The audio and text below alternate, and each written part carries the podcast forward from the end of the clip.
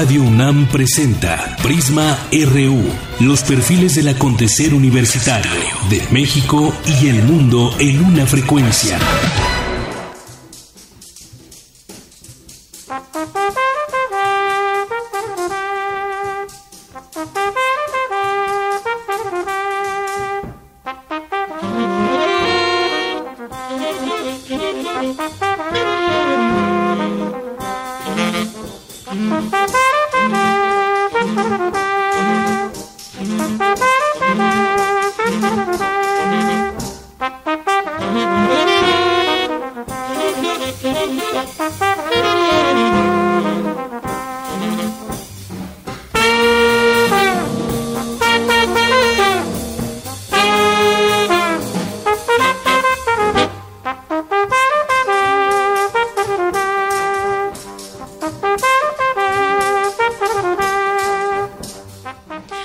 Tardes. Gracias por acompañarnos hoy en Prisma RU a través de Radio UNAM. Es la una con cuatro minutos. Les saluda aquí de Yanira Morán.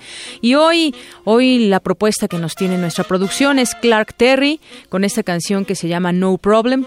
Clark Terry fue un trompetista de jazz estadounidense y eh, en su periodo militar estuvo con la orquesta de Charlie Barnett, entre otros grandes maestros. Escuchemos un poco de, eh, de, cómo, de cómo toca la trompeta en, este, en esta música de jazz.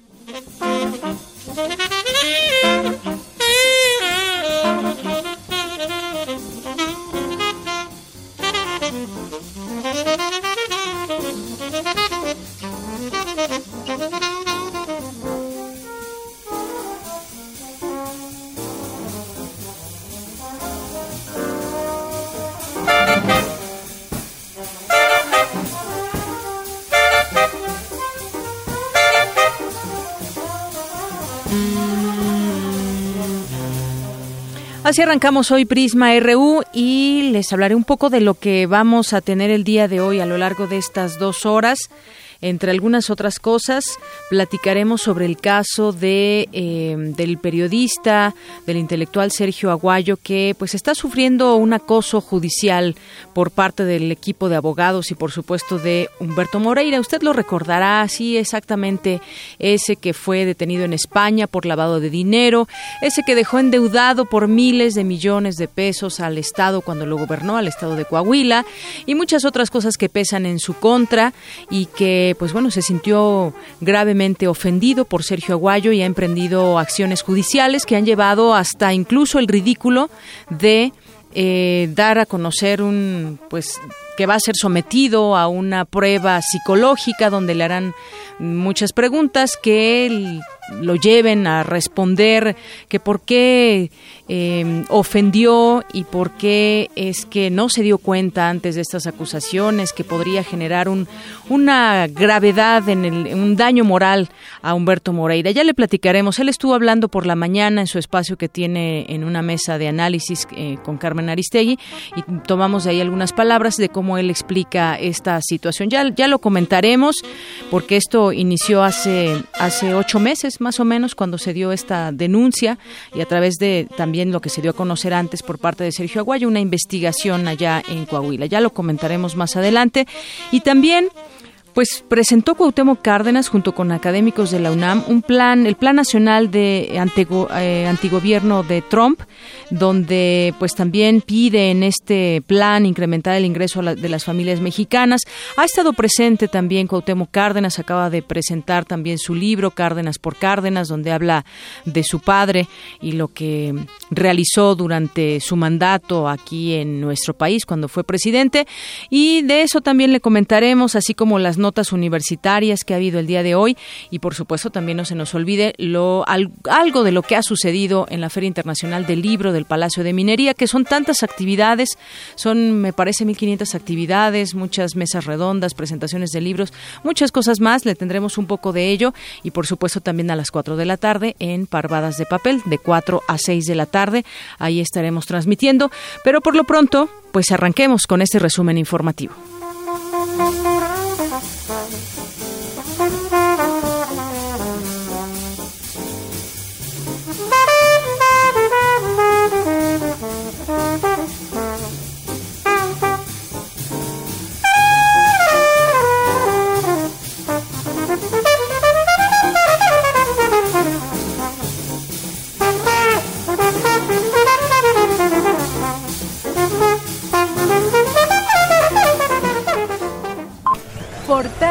RU. RU. Hoy en nuestra portada de este martes 28 de febrero, ya el último día de este segundo mes del año 2017, en nuestra portada universitaria, el Instituto de Energías Renovables de la UNAM recibió el distintivo ambiental UNAM en el nivel oro. Habla Mireya Imas, directora del programa universitario. Bueno, no, eh, esto es lo que se refirió, que recibió este distintivo ambiental de la UNAM. Más adelante le tendremos todos los detalles. La UNAM estudia uno de los tres patógenos bacterianos que con mayor frecuencia se encuentra en hospitales de México. Habla Santiago Castillo Ramírez, investigador del Centro de Ciencias Genómicas. La variación en el contenido de genes parece ser una fuerza evolutiva muy importante y ocurre muy muy rápido, hasta 10 veces más rápido que lo que esperarías por lo que se llaman mutaciones puntuales, que son cambios en una sola base en el genoma. Y esto es muy interesante porque hasta hace poco no se había analizado o no se habían contrastado estos dos tipos de cambios en el genoma. Una característica muy importante de estas bacterias es que son resistentes a múltiples tipos de antibióticos, tratarlas desde el punto de vista clínico. Y estamos tratando de entender cuáles son los mecanismos que han generado la variación en el número de genes en estas cepas. En más información, Alberto Crespo, Mariana Hernández, Antonio Torres y Moisés Pureco, egresados de la Facultad de Estudios Superiores Acatlán, ganaron el concurso Campaña Unifin 2017, en el que debían desarrollar una campaña publicitaria. En nuestra portada nacional de hoy, el Ejecutivo Federal designó a Juan Carlos Mendoza Sánchez, quien fuera cónsul en Los Ángeles y Denver como director ejecutivo del Instituto de los Mexicanos en el Exterior. El senador Juan Carlos Romero Hicks, presidente de la Comisión de Educación, aseguró que la reforma a la Ley General de Educación para la revalidación de estudios será aprobada sin modificaciones en el Pleno del Senado. El jefe de gobierno capitalino Miguel Ángel Mancera dijo que respeta la decisión del senador del PRD Miguel Barbosa, quien ayer anunció que apoyará al líder de Morena Andrés Manuel López Obrador. Y es que hay que recordar, en algún momento Miguel Barbosa apoyaba a Miguel Ángel Mancera, que fuera el posible candidato hacia 2018. Los tiempos van cambiando y ahora pues va decidido a favor de Andrés Manuel López Obrador. Y en otra información, el exsecretario ejecutivo de la Comisión Interamericana de Derechos Humanos, Emilio Álvarez y Casa, convocó a terminar con la partidocracia fundada sobre un pacto de corrupción e impunidad y a recuperar así el poder para la gente. Esto pues ya en sus declaraciones como, como, no como candidato, pero sí como la intención que tiene de ser candidato independiente hacia la presidencia de la República y ahora pues ya su discurso va en ese sentido. El Servicio de Administración Tributaria ordenó el embargo de bienes de Antonio Tarek Abdalazad, diputado federal sujeto a desafuero y ex tesorero en el gobierno de Javier Duarte en Veracruz. A cuatro meses de que se cumpla el plazo de un año para que tengan listas sus normas anticorrupción, solo dos estados del país, Chiapas y Nayarit, han reformado su constitución y promulgado su ley en la materia. La Comisión Nacional de Derechos Humanos pidió al Senado que la Ley de Seguridad Interior evite que las Fuerzas Armadas de México participen en la prevención e investigación de delitos. Tras diversas pruebas, autoridades capitalinas dieron por concluidos los trabajos de reparación de la grieta del Canal 27 Zacapa que provocó una fuga de agua en el embarcadero de Nativitas allá en Xochimilco el pasado 24 de enero. De los 671 accidentes registrados de junio de 2005 a diciembre de 2015, en las primeras cinco líneas del sistema del Metrobús de la Ciudad de México, la mitad sucedió en horas pico, reveló un estudio del Instituto Politécnico Nacional. Bueno, yo agregaría, porque la mayoría de estos mm, accidentes ha sido por imprudencia de los automovilistas que le quieren ganar el paso al Metrobús, que se pasan el alto. Pocos han sido eh, donde la responsabilidad recaiga en el chofer del Metrobús y también en otras ocasiones accidentes donde la gente pues cruza en la mitad del paso del Metrobús. En Jalisco, la Procuraduría General de la República aseguró más de 4.000 litros de hidrocarburo. Un enfrentamiento entre hombres armados y fuerzas de seguridad federales y estatales dejó en el norte de la ciudad de Veracruz dos presuntos delincuentes muertos. En nuestra portada de Economía y Finanzas, la Secretaría de Hacienda informó que la expectativa de crecimiento económico de este año disminuyó. Mi compañero Abraham Menchaca nos tiene un avance de la información. Así es, Deyanira, buenas tardes. Para el doctor David Lozano, académico de la Facultad de Economía del UNAM, La economía podría contraerse en 1.2% debido a los aumentos a las gasolinas y los incrementos en los precios de la canasta básica y en otros servicios. Más adelante los detalles. Gracias, Abraham. Pemex cerró con una pérdida neta de 296 mil millones de pesos en 2016, cifra que resultó casi 400 mil millones menor a la reportada un año antes. En enero de 2017, el crédito bancario a Estados Unidos, perdón, a estados y municipios se redujo 3.7% en comparación con el mismo mes de 2016. Esto lo dio a conocer el Banco de México. El crecimiento económico de Estados Unidos se desaceleró en el cuarto trimestre de 2016, a pesar del gasto del consumidor que fue contrarrestado por previsiones a la baja en la inversión gubernamental y de la iniciativa privada. En la información internacional, la administración del presidente estadounidense Donald Trump revisa la política federal frente a la legalización del uso recreativo de la marihuana en algunos estados del país. La Organización Mundial de la Salud publicó su primera lista de patógenos prioritarios. Mi compañera Ruth Salazar nos tiene un avance de esta información. De Yanira Auditorio de Prisma RU, la lista se ha elaborado para promover la investigación de nuevos antibióticos. Más adelante los detalles. Gracias, Ruth. El gobierno de China ejecutó hoy a Ismael Enrique Arciniegas, el primer colombiano sometido a pena de muerte en ese país por cargos de narcotráfico. El volcán Etna, situado en la isla italiana de Sicilia, entró en erupción. En las últimas horas ha mostrado espectaculares explosiones incandescentes, emisiones de cenizas y una colada de lava y un avance también de lo que tendremos más adelante en la información internacional con Eric Morales. Eric, buenas tardes. ¿Qué tal, Deyanira? Buenas tardes. Hoy hablaremos de la polémica iniciativa del senador republicano Steve Smith que pretende criminalizar a los inmigrantes indocumentados en Estados Unidos. Además, esta noche el presidente Donald Trump ofrecerá su primer discurso ante el Congreso. Los detalles más adelante. Gracias. Y nos vamos ahora a la cultura, un avance con Tamara Quiroz. Tamara, muy buenas tardes. Dayanira, esta tarde recordaremos el aniversario luctuoso del poeta Carlos Montemayor. Y también les tengo información del taller de sensibilidad a la lectura para niños que se impartirá en el Museo Universitario del Chopo. Gracias. Y nos vamos al avance de la información deportiva con Isaí Morales. ¿Qué tal, Isaí? ¿Qué tal, Deyanira? Muy buenas tardes. Hoy en el Zarpazo hablaremos sobre el partido entre Pumas y Tigres en la vuelta de, de cuartos de final de la Conca Champions. Además, las políticas antimigrantes de Estados Unidos podrían afectarlos para su candidatura para ser sede del Mundial del 2026. Más adelante todos los detalles. Gracias, Isaí.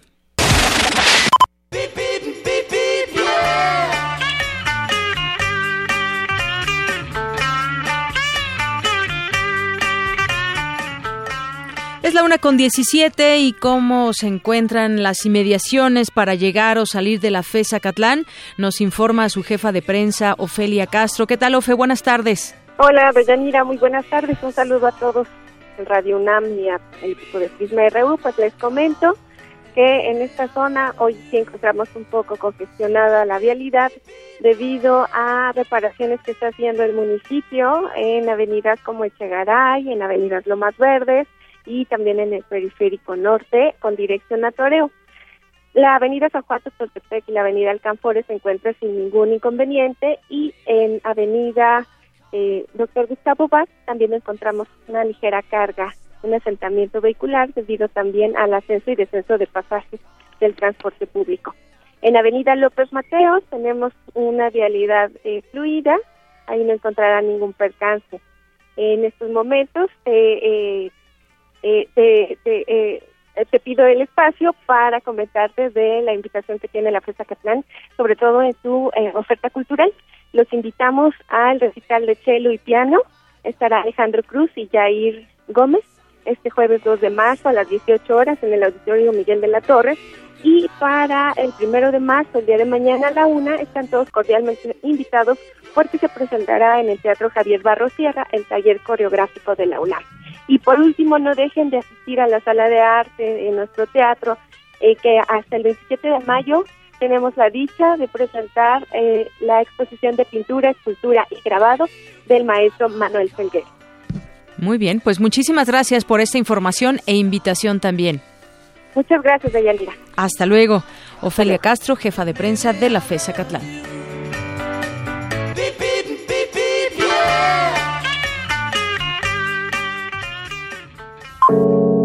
Campus RU.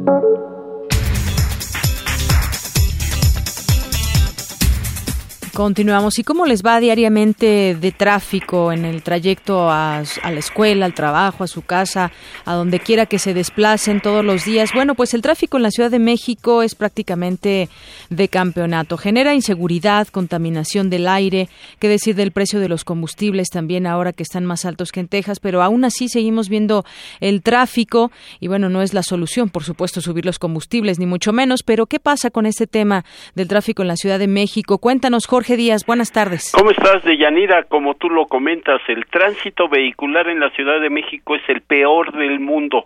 ¿Por qué? Porque en promedio cada capitalino invierte hasta tres horas para trasladarse a su trabajo.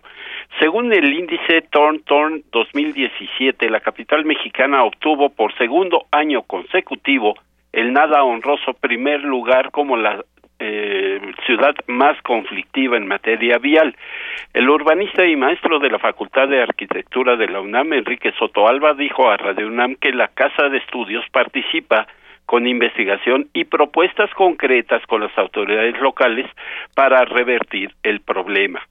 La UNAM ha participado no solamente en una cantidad importante de foros de de señalar, digamos, la importancia de, replantear el sistema de planeación urbana y territorial de la ciudad, eh, sino también con estudios, desde lado estudios de movilidad, a la propia ha hecho una serie, digamos, de propuestas también encaminadas con el tema de ciclovías, con el tema del uso de eh, las bicicletas, pero sin duda habrá que ir, este, habrá eh, no, es un tema solamente de, de proponer y de hacer, sino que realmente se vuelve en un sistema de gestión integral de la movilidad de la ciudad.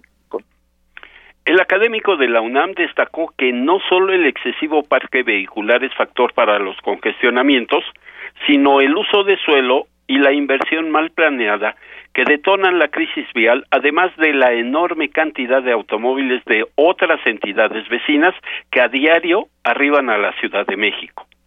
Estima que más o menos el 45% de los vehículos que circulan actualmente en la Ciudad de México vienen de otras entidades de la República. Ese es un número que no solamente crece en los de la Ciudad de México, sino también crece la cantidad de viajes que vienen de otras partes. Entonces, en esta demanda importante, digamos, de, de vehículos, eh, no ha venido desarrollándose de la misma forma la infraestructura de transporte público, la infraestructura de transporte vial y desde luego algunos sistemas, digamos, de mejoramiento o de planeación en la Ciudad de México. Otra razón de Yanira de este problema es la eh, la habilitación de nuevas rutas derivadas de por motivos políticos y gremiales. Los derroteros dependen de la ganancia que aporta para los concesionarios y no donde se necesita para transportar a los usuarios a su centro laboral, porque las oficinas, los hospitales y centros comerciales se encuentran en el centro de la Ciudad de México y las viviendas a la orilla de la metrópoli. De acuerdo a cifras oficiales, señaló el maestro Enrique Sotoalba, se sabe que cada ciudadano puede acumular hasta 227 horas perdidas al año por congestionamientos y un transporte público deficiente. El académico destaca que la inversión integral de la vialidad en la Ciudad de México no es adecuada porque se gasta más en ampliar avenidas, construir puentes y pasos a desnivel, pero el transporte prácticamente queda de lado. Tan solo el 7% de la inversión pública en el, en el sector, digamos, de transporte de la vialidad va destinado al transporte. El 93% restante ha estado encaminado a ampliar y a reforzar la infraestructura vial. En algunos casos, en muchas ciudades en el país donde se han venido, se han construido este, pasos a desnivel, este, segundos pisos, mejoramiento de vialidades, ampliación de vialidades, pero ha sido un tema prácticamente ausente, ¿verdad? El mejoramiento del transporte público. Así las cosas de Yanira, se invierte más en hacer pasos a desnivel, esto es fomentar el uso del automóvil y el transporte pues prácticamente queda de lado. Así es de que una inversión integral en materia vial en la Ciudad de México es lo que se necesita. El reporte que yo tengo.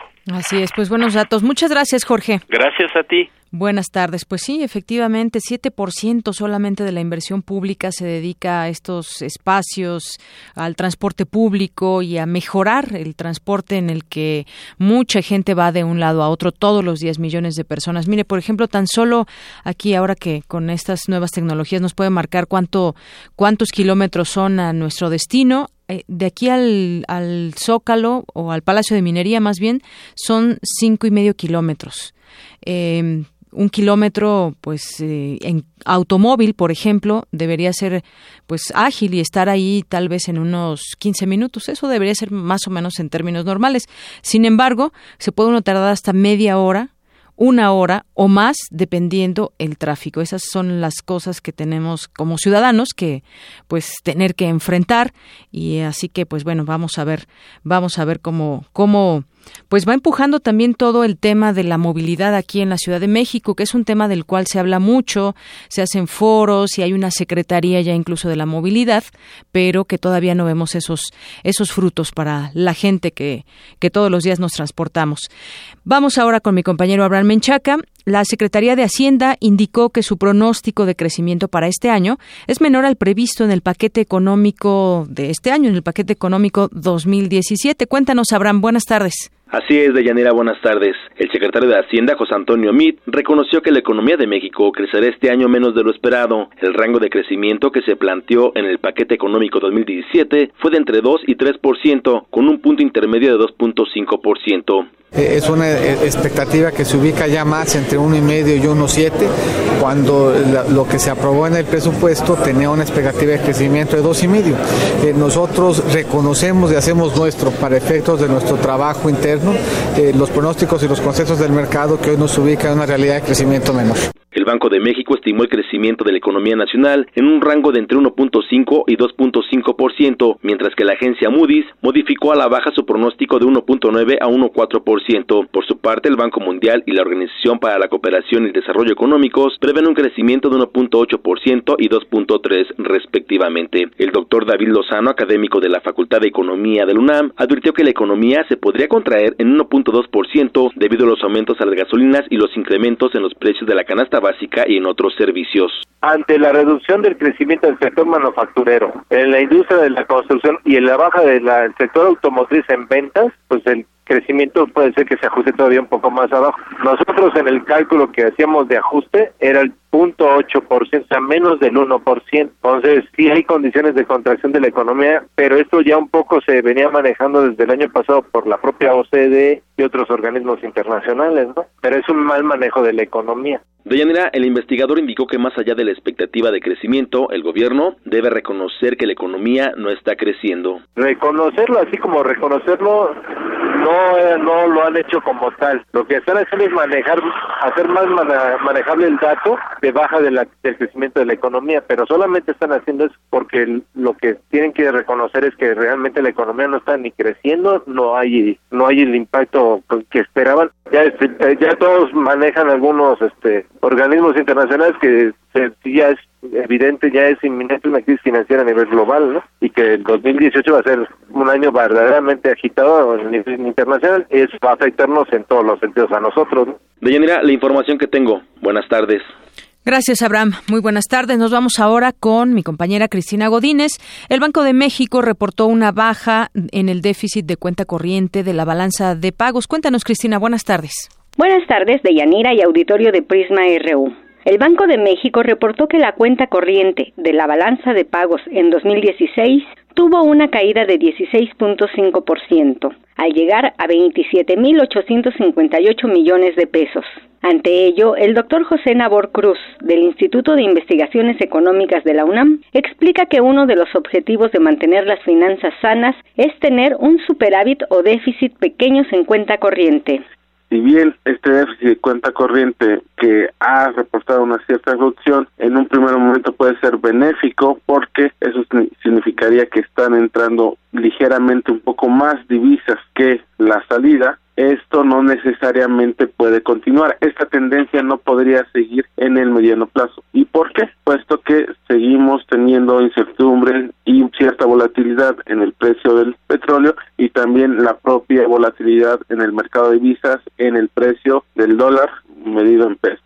Sin embargo, para el investigador, esta tendencia no prevalecerá en el mediano plazo. Eh, desafortunadamente, para que pasáramos de un déficit en cuenta corriente a un superávit, principalmente tendríamos que recurrir a una mayor entrada de divisas. México históricamente ha tenido tres entradas, ya la ya mencionada, por la venta del petróleo, las remesas, los dólares que mandan los trabajadores mexicanos en Estados Unidos y el turismo. Relativamente estas dos últimas han estado estables, igual en los últimos meses, pero para que pudiéramos seguir con una reducción eh, significativa de nuestro déficit en cuenta corriente y pasar a un superávit, tendríamos que reforzar estas últimas dos variables. La coyuntura que se vive después del arribo de Donald Trump al gobierno de Estados Unidos puede afectar la reducción de remesas por lo que a México solo le quedaría el turismo para la atracción de divisas, ya que este sector es de los pocos que pueden seguir expandiéndose a pesar del contexto de volatilidad. De Yanira, este es mi reporte. Buenas tardes. Gracias, Cristina. Muy buenas tardes.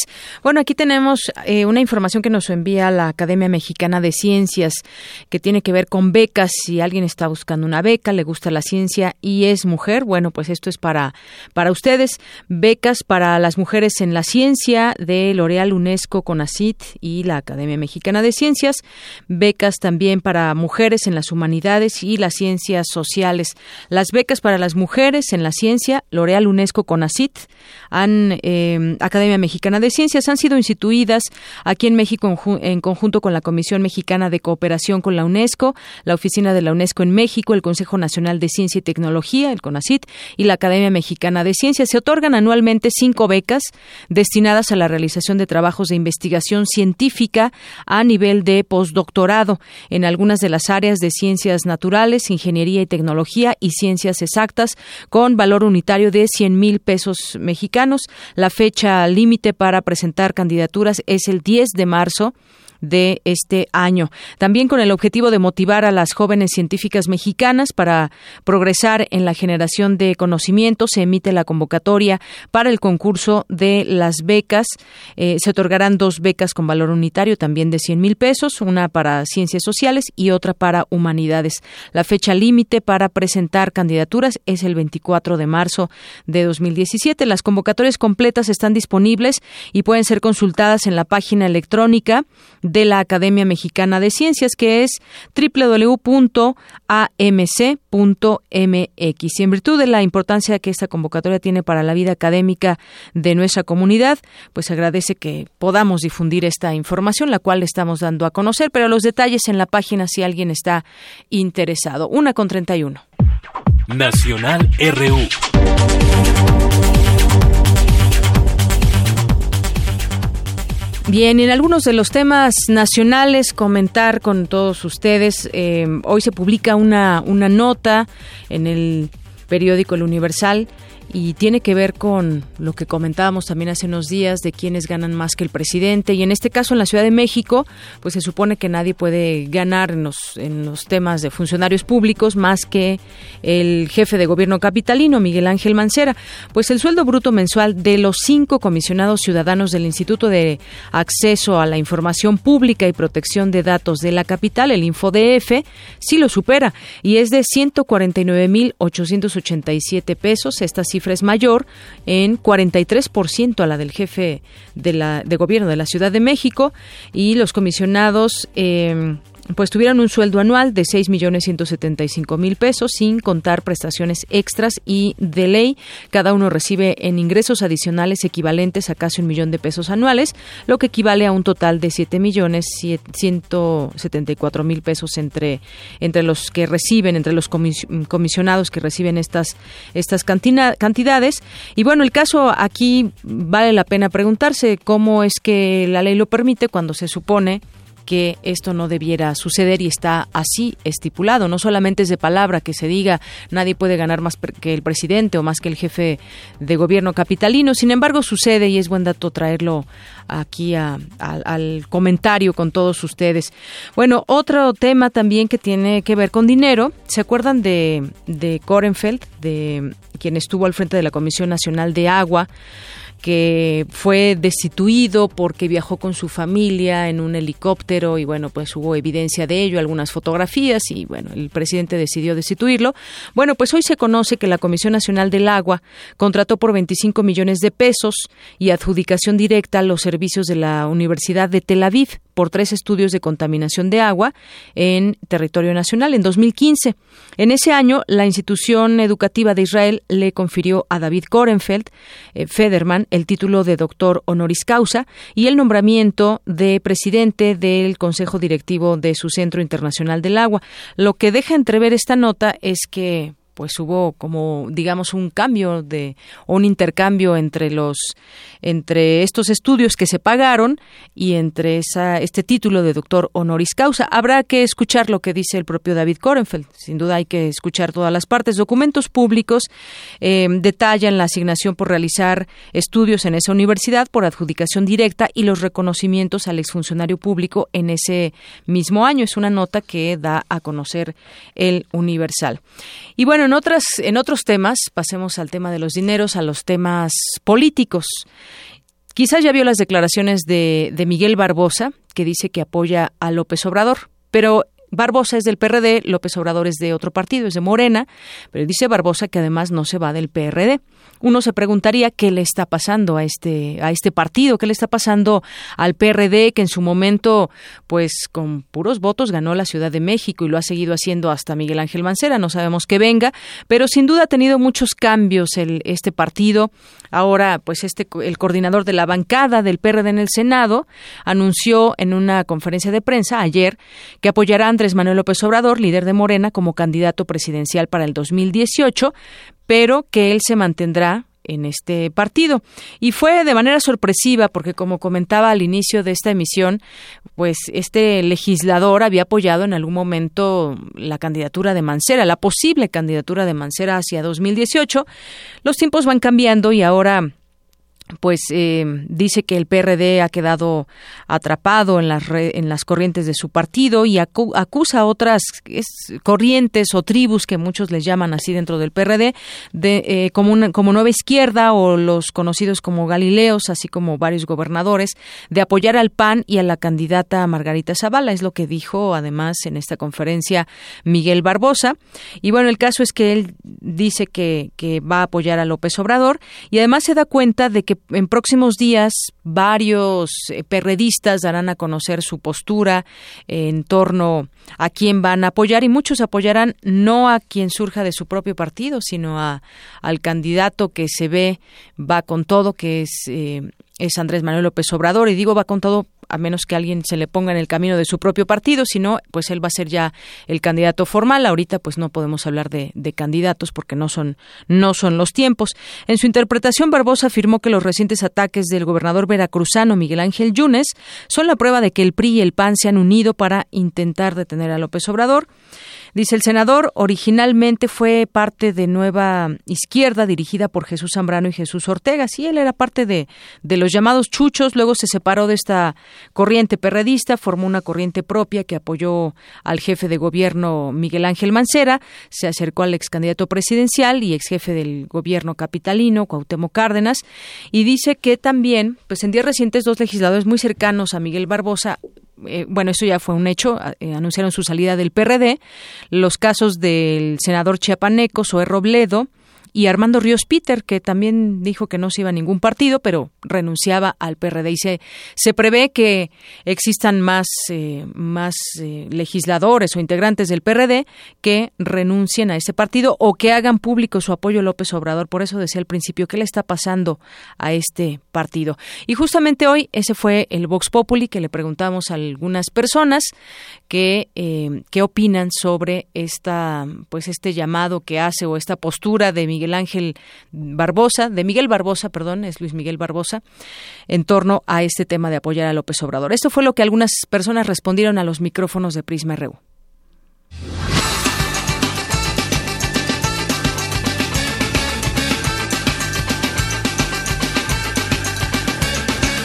Creo que el obrador no anda muy bien en el camino, pero también dicen que por ahí este, es un poco, no es muy derecho que digamos. Pues yo voy en contra En primera es un señor que ya no se le puede creer.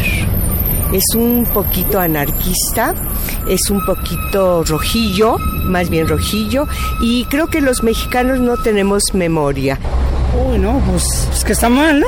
Está muy mal porque ahora sí que son de ideas diferentes. Cada quien tiene su partido, por lo que yo sé, y que no, ahora sí no me concierne, los dos tienen sus trapos escondidos, cosas feas, cosas malas y pues no, no sabría decir la verdad. Pues está para pensarse, para empezar yo desde mi punto de vista Manuel López Obrador ya no debería ni siquiera postularse. Creo que ya es una persona que ya nadie le creemos, al menos la población con la que yo me junto ya no estamos de acuerdo. Y bueno, este señor Barbosa da bandazos todo el tiempo, entonces creo que es menos confiable aún. Ah, pienso que todos ellos son iguales, nada más andan buscando su conveniencia y seguir en el poder, ¿no? Tanto Obrador como el PRD. O sea, no tiene nada que hacer en un país como el de nosotros.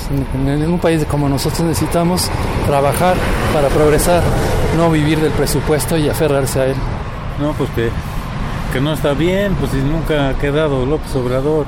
Pues no, no está bien que, se, que, apoyen a él, porque López Obrador decía que todos se unieran, ¿no?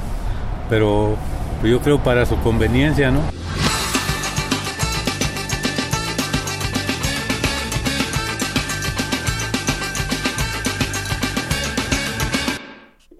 Bien, continuamos. Desencanto político es lo que también podemos escuchar en algunas opiniones. Vamos a dar paso a la siguiente información porque se da a conocer el semáforo anticorrupción, ahora enfocado a la actividad legislativa en los estados. ¿Cómo, cómo van en su actuar los, en su actuar los estados, los gobernadores, lo que se debe implementar para ser eh, transparentes, para terminar con la corrupción? Para platicar de ese tema ya tengo la línea telefónica, le agradezco nos tome esta llamada a Fernando Alcázar, él es investigador del Instituto Instituto Mexicano para la Competitividad, el IMCO. ¿Qué tal, eh, Fernando? Buenas tardes. Buenas tardes, Deyanira. Muchas gracias por la invitación. Gracias a usted. Bueno, pues, eh, ¿qué, ¿qué, revela hoy el semáforo anticorrupción enfocado en esta actividad legislativa en los estados? Sí, claro. Te comento brevemente. Con la promulgación del paquete de reformas el 18 de julio del año pasado y la creación del Sistema Nacional Anticorrupción con estas, el reloj para la implementación del sistema en los estados empezó a correr. Para que el Sistema Nacional Anticorrupción funcione de manera correcta y adecuada, los sistemas locales anticorrupción deben ser creados en los estados y estos deben contar con estructuras y facultades equivalentes. Eh, estos cambios de a las constituciones locales que, que deben reflejarse en las constituciones locales esto, este tema de los sistemas locales anticorrupción es eh, deben tener, los sistemas locales anticorrupción deben tener estructuras y facultades equivalentes. Entonces estos cambios, como te comentaba, deben de quedar reflejados en las constituciones y las legislaciones locales. Sí. Precisamente estos dos elementos, las constituciones y las legislaciones locales, fueron las que eh, analizamos en este estudio. Solo 10 estados tienen una reforma constitucional satisfactoria a revelar por este eh, eh, por estos datos que ustedes dan a conocer, mientras que nueve aún no cuentan con reforma constitucional. ¿Esto qué significa? Que solo 10 estados tienen una reforma constitucional satisfactoria, que son la minoría con respecto a los 62. ¿Qué está pasando en, en los demás estados? Así es, Deyanira, y te comento, tras consultarlos en, los materiales legislativos que te comentaba hace un rato, evaluar su estructura y adecuación, realmente el, el resultado alarmante que observamos es que solamente dos estados, Chiapas y Nayarit, cumplen con esta obligación mínima, es decir, con la obligación de tener una reforma constitucional y una ley del sistema local anticorrupción. El dato que ahorita mencionabas, de los 10 estados que tienen una reforma constitucional satisfactoria, pues ese es, un dato que, que debe alarmar porque estamos hablando de 32 estados, ¿no? Y solamente 10 tienen una reforma constitucional adecuada. Pero esos 10, 8 les faltan la ley, les falta la ley del sistema local anticorrupción. Entonces realmente eh, el tema es mucho más grave de lo que de lo que aparenta con ese con esa cifra y observamos en general que los estados no cumplen con esta tarea, están sumamente atrasados en esta tarea de implementación de los sistemas locales anticorrupción. Así es. Varios estados tampoco reformaron adecuadamente las entidades superiores de fiscalización ni procuraron otorgar autonomía a sus procuradurías o fiscalías generales de, justicia. Es decir, que siguen, eh, eh, no, no se da esa autonomía, siguen dependiendo, en este caso, pues yo me imagino que del gobernador. Y mi pregunta va en este sentido, Fernando, también quisiera preguntarte, eh, ¿de quién depende de que todo esto se implemente para que funcionen mejor las cosas en los estados? ¿De los gobernadores? O de qué autoridad dependería este tema? Mira, es un trabajo en conjunto de todas las autoridades políticas de los estados, pero realmente la herramienta que diseñamos y el estudio que llevamos a cabo, pues no puede, no nos ayuda a, focalizar en ese sentido, o sea, no nos permite saber quiénes son los responsables o quiénes tienen la tarea de hacerlo. En general podemos decir eh, que la las autoridades políticas de los estados, es decir, gobernador, Congreso, deben de ser los responsables, pero no no no hay alguien en, en, particular del, del, cual dependa, porque los dos tienen las facultades para iniciar este trabajo. Así es. Entonces nos decías que solo Chiapas y Nayarit han cumplido con estos, digamos, lineamientos para que se pueda transparentar recursos. ¿Hacia eso va? ¿Hacia eso va, digamos, este este tema? Es una parte. El Sistema Nacional de Anticorrupción es un, es un esfuerzo bastante complejo. Eh, el tema aquí, realmente, dadas las diversas tareas que tendrán estos sistemas locales anticorrupción, es señalar el atraso, el, importante atraso que observamos en los estados. Te comento nada más un dato. El 18 de julio de este año es el plazo genérico que tienen los estados para cumplir con esta obligación. Y como ya comentábamos, solamente dos estados están listos para iniciar con los procesos complementarios a la implementación y este proceso a nivel federal, con el Sistema Nacional Anticorrupción, nos ha tomado alrededor de un año. Varios estados cuentan con menos de cinco meses para hacer una tarea gigantesca. Y la verdad, eso pone en riesgo la integridad del proceso. Aprovecho para comentarte que aquí en el INCO también diseñamos una herramienta adicional, es decir, una ley modelo de los sistemas locales anticorrupción como una guía a ser utilizada por los estados. Y eso eh, de alguna forma brinda eh, cierta certidumbre a, los procesos legislativos. Dado que observamos que serán acelerados, por lo menos tenemos que tener esta guía eh, básica que ya tenemos a disposición de, todo el público en general en la página del INCO. la ley modelo para los sistemas locales anticorrupción. Así es, es que pensar en quién, de quién es responsabilidad, como, como bien dices, pues es una labor de, de muchos. Están los congresos locales que, que justamente tienen como, como mandato implementar estos sistemas eh, eh, locales anticorrupción. Tienen hasta el 18 de julio de 2017. Quizás si lo vemos con ojos positivos, podría ser que hasta esa fecha, pues muchos se vayan sumando y no solamente se quede en dos estados que son Nayarit y Chiapas, sino que este tema pues vaya también permeando en los propios eh, legisladores locales que tienen a bien generar buenas prácticas dentro de sus gobiernos. Son de diferentes partidos, aunque en algunos casos, pues mayoritea quien está eh, del mismo partido de quien es gobernador y, ese tipo de cosas que ya conocemos, pero son los congresos locales que también tienen un gran, una gran labor en sus manos. Exactamente, y, debe ser una labor conjunta porque eh, los estados deben de demostrar que esta nueva tarea que se le ha encomendado al Estado mexicano en general la están tomando con el compromiso eh, debido, ¿no? Es una tarea integral nueva del Estado, la lucha contra la corrupción. Sí. Y como comentabas, eh, estamos todavía a tiempo de implementar los sistemas locales anticorrupción eh, estamos a menos, tenemos menos tiempo, pero seguimos a tiempo y por eso este es el mensaje que queremos lanzar con esta herramienta y este estudio que hemos lanzado el día de hoy, para que los congresos locales, gobernadores, etcétera, incluso las organizaciones de la sociedad civil en los estados, presionen a que estas autoridades políticas hagan su trabajo. Así es. Bueno, pues ya estaremos muy pendientes de lo que hagan ustedes en, eh, Transparencia Mexicana con ese Sistema Nacional Anticorrupción y el Instituto Mexicano para la Competitividad. Eh, para pues tener claro cómo van avanzando o cómo queremos avanzar también como país porque se conforma de esos 32 estados y queremos ver cómo cada uno se va subiendo a este tema y quizás a paso lento pero seguro podamos tener algo eh, mucho más fuerte que lo que tenemos hoy en algunos años. Totalmente de acuerdo, Deyanira. Muy bien, pues muchas gracias Fernando por estos minutos con Prisma RU de Radio UNAM. Muchas gracias a ti por la invitación y saludos a todos. Gracias, Fernando Alcázar, investigador del Instituto Mexicano para la Competitividad del IMCO.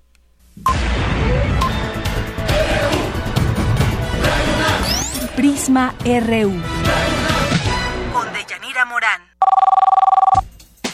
Queremos escuchar tu voz. Nuestro teléfono en cabina es 55 36 43 39.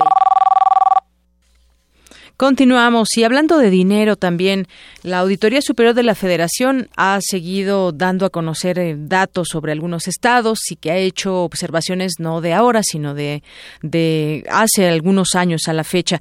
Bueno, ahora en el, en el Estado de México sigue saliendo más temas o detecciones de anomalías. El Instituto de Salud del Estado de México tampoco realizó una gestión eficiente y transparente de los recursos del Fondo de Aportaciones para los Servicios de Salud en 2015. Eso es lo que concluye la Auditoría Superior de la Federación. En la cuenta pública de hace dos años, de 2015, este órgano supervisor de los recursos públicos analizó tan solo una muestra que representa el 90.4% del total del presupuesto recibido, del cual dictaminó un probable daño o perjuicio al erario por el 8.6% de la muestra. Eso significa que de esos 8 mil millones de pesos entregados, 658 millones tienen observaciones. No es una cantidad menor. 658 millones tienen observaciones que hasta el momento Estamos hablando de 2015, que hasta el momento no se han dado eh, a, conocer si se pueden subsanar o con estas observaciones cómo responde, en todo caso, el Instituto de Salud del Estado de México. De las nuevas observaciones, seis fueron ya solventadas, antes las entregaron de la integración del informe y las tres restantes generaron tres eh, pliegos de observaciones. Entonces, pues ahí siguen los temas abiertos tendrían que no solamente responderse a algunas observaciones, sino todas, porque pues el dinero, el dinero ya se hizo entrega y lo que quiere saber la gente, no solamente del Estado de México, de cualquier parte, pues es saber cómo, cómo, eh, dónde se llevó ese dinero, dónde quedó y en todo caso que las observaciones sean solventadas. Así pasa cuando, cuando hay que entregar en los gobiernos, cuando pasan de un gobernador a otro, tienen que, hasta el último peso se tiene que saber dónde quedó, dónde se entregó, por qué se endeudó tal o X Estado. Bueno, seguimos ahí en el tema de lo que vaya descubriendo la Auditoría Superior de la Federación. Y en esos momentos, pues Luis Videgaray está compareciendo ante el Senado y ya le tendremos más más adelante la información. Está reunido ahí entre los ante los senadores. En este momento ha tomado ya la palabra eh, Luis Videgaray, el secretario de Relaciones Exteriores. Más adelante, cuando cuando lo tengamos, compartimos la información con ustedes. Una con 51. Prisma RU. Programa con visión universitaria para el mundo. Queremos conocer tu opinión. Síguenos en Twitter como arroba PrismaRU. Arte y cultura.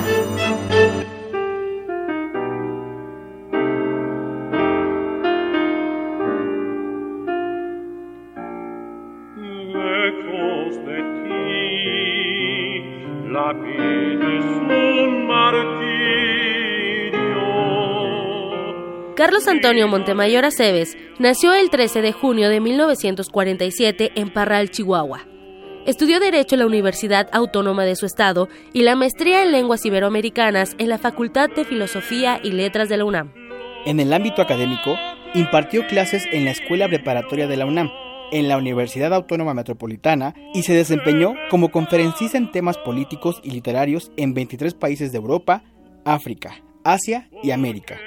Realizó estudios orientales en el Colegio de México.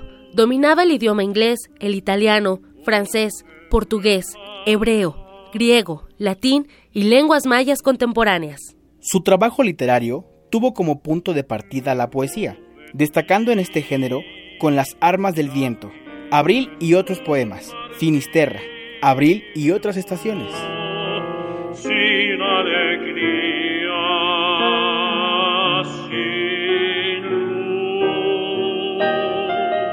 Como novelista, es autor de Mal de Piedra, Minas del Retorno, Guerra en el Paraíso, Los Informes Secretos, Las Armas del Alba y La Fuga.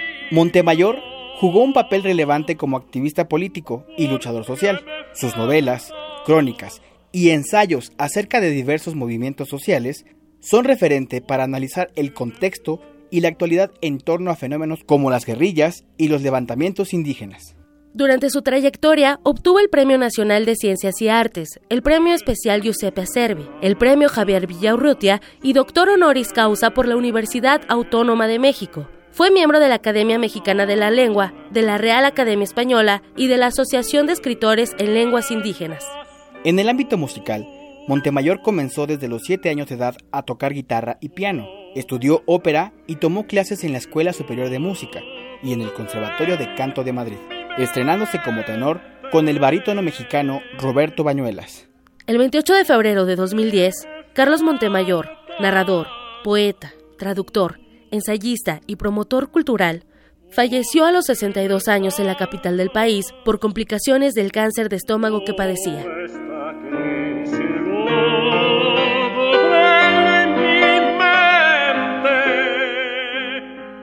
Prisma RU. Para nosotros, tu opinión es muy importante. Síguenos en Facebook como Prisma RU. Zarpazo RU. Adelante, Isaí Morales. Buenas tardes. Muy buenas tardes, Deyanira. ¿Cómo estás? Muy bien, gracias. Qué bueno. ¿Qué nos tienes? Pues hoy eh, inició el torneo 5F UNAM, evento deportivo en el cual compiten las facultades de estudios superiores de Acatlán, Iztacala, Zaragoza, Cuautitlán y Aragón. Los alumnos de la FES se enfrentarán en las disciplinas de básquetbol, béisbol, fútbol y voleibol en su rama femenil y varonil. En la primera jornada, Aragón enfrentará a Acatlán, mientras que Zaragoza enfrentará a Iztacala. Bueno, pues a ver cómo les va a los de Acatlán. Muy buenos, muy pues buenos deportistas allá en Acatlán se dan. Y eh, bueno, pasando a otra información, terminó el paso perfecto de la selección mexicana sub-20 luego de perder por la mínima diferencia frente a su similar de Estados Unidos. Con un gol de Eric Palmer, al minuto 29 el conjunto azteca se quedó en el camino en esta ocasión, por más que buscó la remontada. Este viernes México enfrentará a El Salvador rumbo al Mundial de Corea del Sur 2017. Desde 2009 la sub-20 no conocía la derrota. En ocho años el tricolor obtuvo 17 victorias y tres empates antes de verse superado de nueva cuenta. Y eh, por otra parte, el tenista Novak Djokovic se encuentra en Acapulco para disputar el abierto mexicano por primera vez. El número 2 del mundo agradeció a los organizadores del torneo por apoyar el deporte y aseguró que será un duro torneo. Es mi primera vez en México y lo que experimenté ayer en la cancha principal no lo he sentido muchas veces en mi vida. Um, Quiero agradecer a todas las personas que fueron a recibirme y a presenciar la sesión de práctica. Ellos me dieron una gran energía mientras estuve en el campo y espero alimentarme de ese ánimo para poder jugar mi mejor tenis durante este torneo. Si ves los jugadores que han participado en los últimos tres o cuatro años, te puedes dar cuenta de la calidad que tiene la competencia y este año tenemos cinco de los diez mejores jugadores del mundo participando, así que es muy impresionante.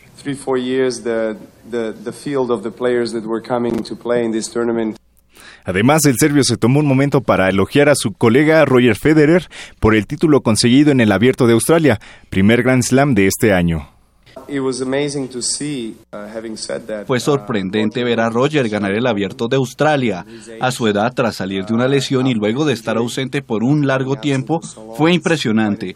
Lo felicito por eso, pues nunca deja de sorprender a todo el público, situación que le prueba cómo puede seguir teniendo un nivel competitivo de lo más alto en este deporte a esa edad, sabiendo lo exigente que es el tenis. Djokovic debutará en el torneo este martes contra el eslovaco Martín Klisa, perdón.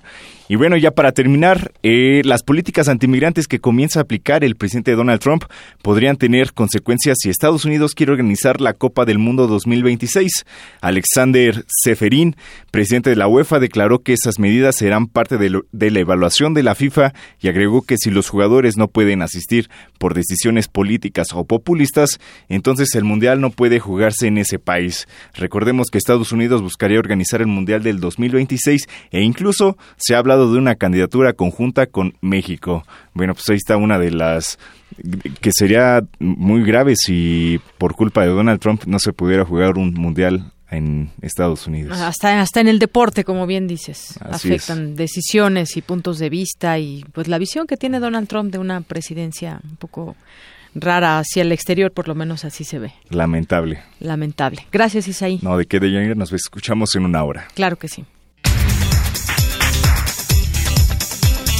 Y nos vamos al resumen de la primera hora de Prisma RU con Ruth Salazar. Adelante, Ruth, buenas tardes. Hola, buenas tardes, Deyanira. Este es el resumen. El rector de la UNAM, Enrique Graue, y el director general del Infonavit, David Penchina, renovaron un convenio de colaboración por tres años para realizar investigación social, económica, jurídica y técnica sobre la vivienda para los trabajadores, así como para impartir cursos de capacitación al personal de ambas entidades.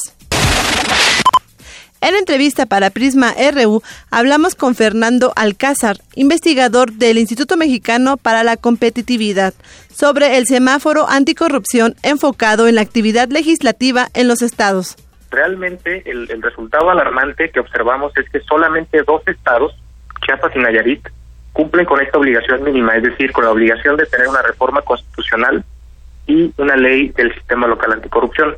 Estamos hablando de 32 estados, ¿no? Y solamente 10 tienen una reforma constitucional adecuada. Pero a esos 10, 8 les faltan la ley, les falta la ley del sistema local anticorrupción. Entonces realmente eh, el tema es mucho más grave de lo que de lo que aparenta con ese con esa cifra. Y observamos en general que los estados no cumplen con esta tarea, están sumamente atrasados en esta tarea de implementación de Quédense con nosotros. En la segunda hora de Prisma RU hablaremos con el maestro Francisco José Jaro Galvez, académico de la Facultad de Derecho de la UNAM, sobre la expiración del Tratado de Aguas del Río Colorado entre México y Estados Unidos firmado en 1944 que expira este 2017. Hasta aquí el resumen de Yanira. Buenas tardes. Gracias, Ruth. Muy buenas tardes. Son las dos en punto. Vamos a hacer una pausa en este momento. Regresamos con más información aquí en Prisma RU. Queremos conocer tu opinión. Síguenos en Twitter como arroba PrismaRU. Prisma RU. Un programa con visión universitaria para el mundo. Una orquesta en la cocina. Cuarteto de cuerdas en el auto. Y un violonchelo solista sentado en el sillón favorito de la sala. Orquesta Filarmónica de la UNAM. Desde la sala Nezahualcóyotl. Escucha los conciertos los domingos al mediodía. Desde la comodidad de tu casa. 96.1 FM. Radio UNAM. El gobierno federal prometió que con la reforma energética, la gasolina, luz y gas no subiría. Nos mintió. Los partidos de siempre aprobaron la reforma energética y fiscal y también el gasolinazo. Ahora los mexicanos pagamos su corrupción. Los diputados de Movimiento Ciudadano están del lado de los ciudadanos y votaron en contra. Proponemos una solución, que el gobierno federal reduzca el IEPS. Únete. Hashtag reversa al gasolinazo. Movimiento Ciudadano. Sergio García Ramírez, doctor en Derecho.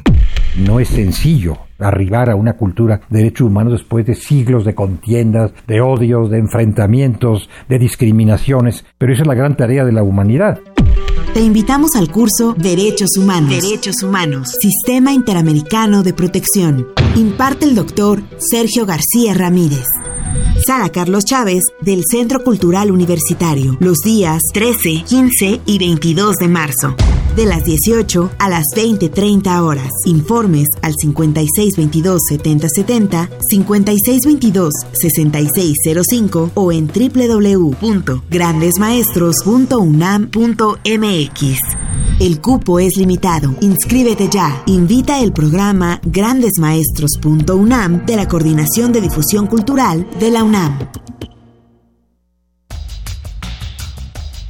Está abierta la exposición Los 100 días que hicieron al México moderno, el debate por la Constitución 1916-1917, en la que se exhiben 250 piezas, entre documentos, obra plástica, mobiliario, fotografías y publicaciones. El eje de la exhibición son los 100 días que corrieron de las elecciones de los diputados constituyentes a la promulgación de la Constitución. La muestra se puede visitar en el Museo Nacional de Historia, Castillo de Chapultepec.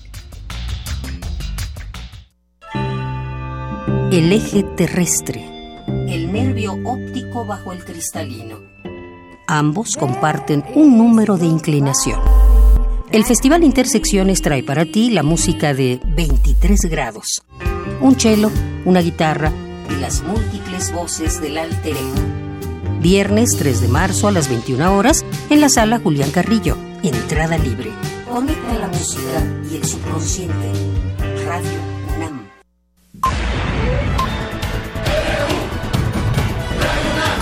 Prisma RU. Con Deyanira Morán. Queremos conocer tu opinión. Síguenos en Twitter como arroba PrismaRU.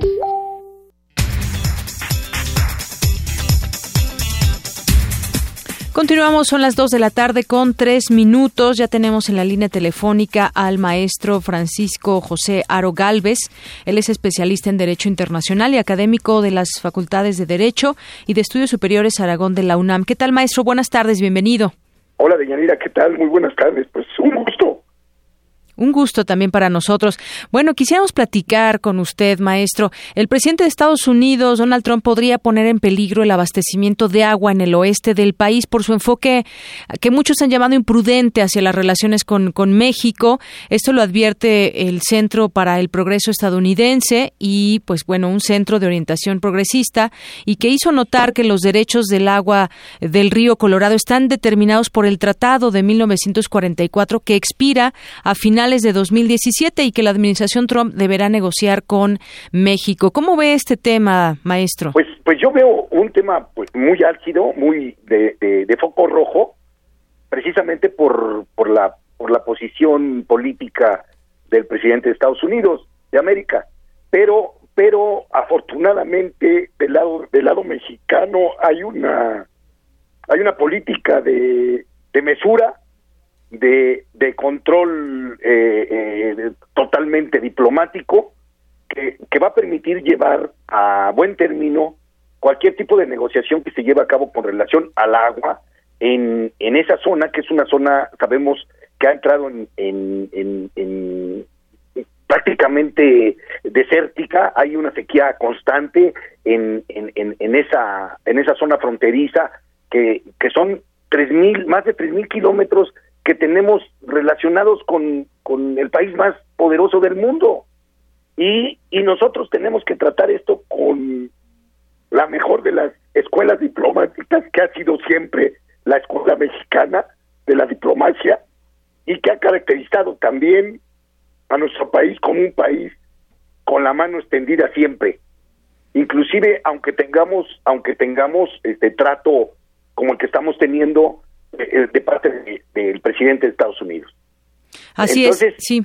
Entonces, México, yo este, sé perfectamente que nos asiste el derecho, sé perfectamente que nos asiste la, la, la, la razón. La legislación internacional, sé perfectamente que nos asiste la, la, la el, obviamente todo, todo, todo lo que va alrededor de esa legislación internacional, de, de todos los tratados y principalmente este tratado que tiene firmado México con, con Estados Unidos y que data del 3 de febrero de 1944, uh -huh. pero que en su artículo segundo no tiene la definición del término hasta dónde va a llegar de la temporalidad. No, no, no tenemos definida la temporalidad de este tratado. El que, el que da una cierta definición es el presidente Obama, el expresidente Obama, cuando, cuando emite una minuta, la 319, en la, en la que señala, en la que aconseja que se, que se vuelva a, a negociar sobre, el, sobre las bases del Tratado de 1944.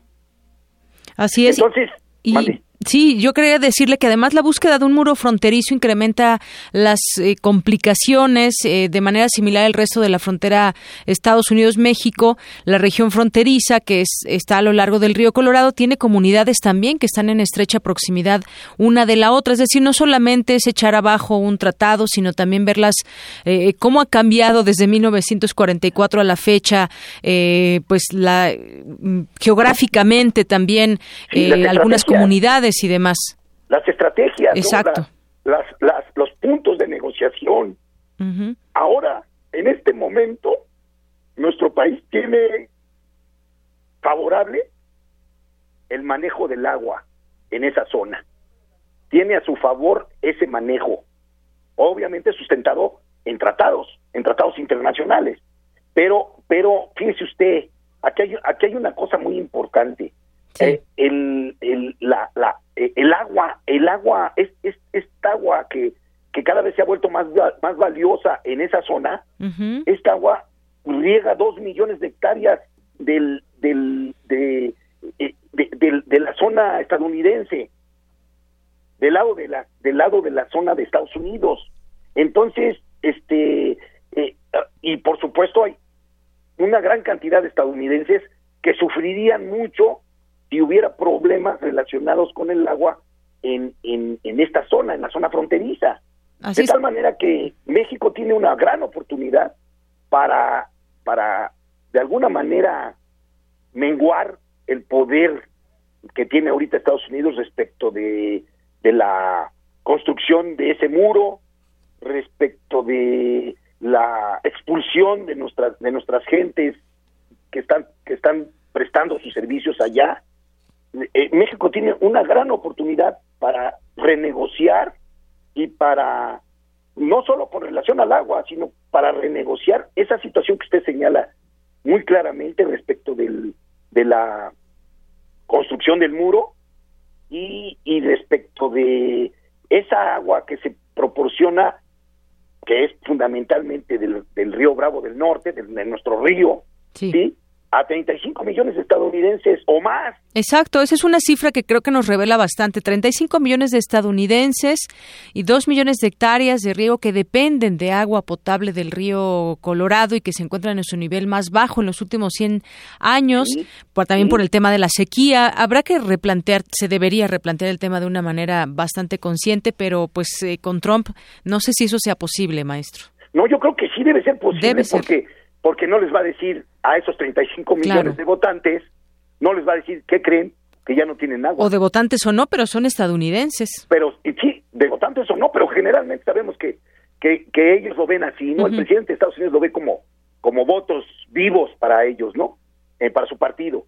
Entonces, entonces aquí, aquí, este, esa vitalidad que el agua cobra en este momento mucho más de la que tiene, ¿no? Mucho más de la que tiene en una zona de aridez, en una zona de, de semidesértica.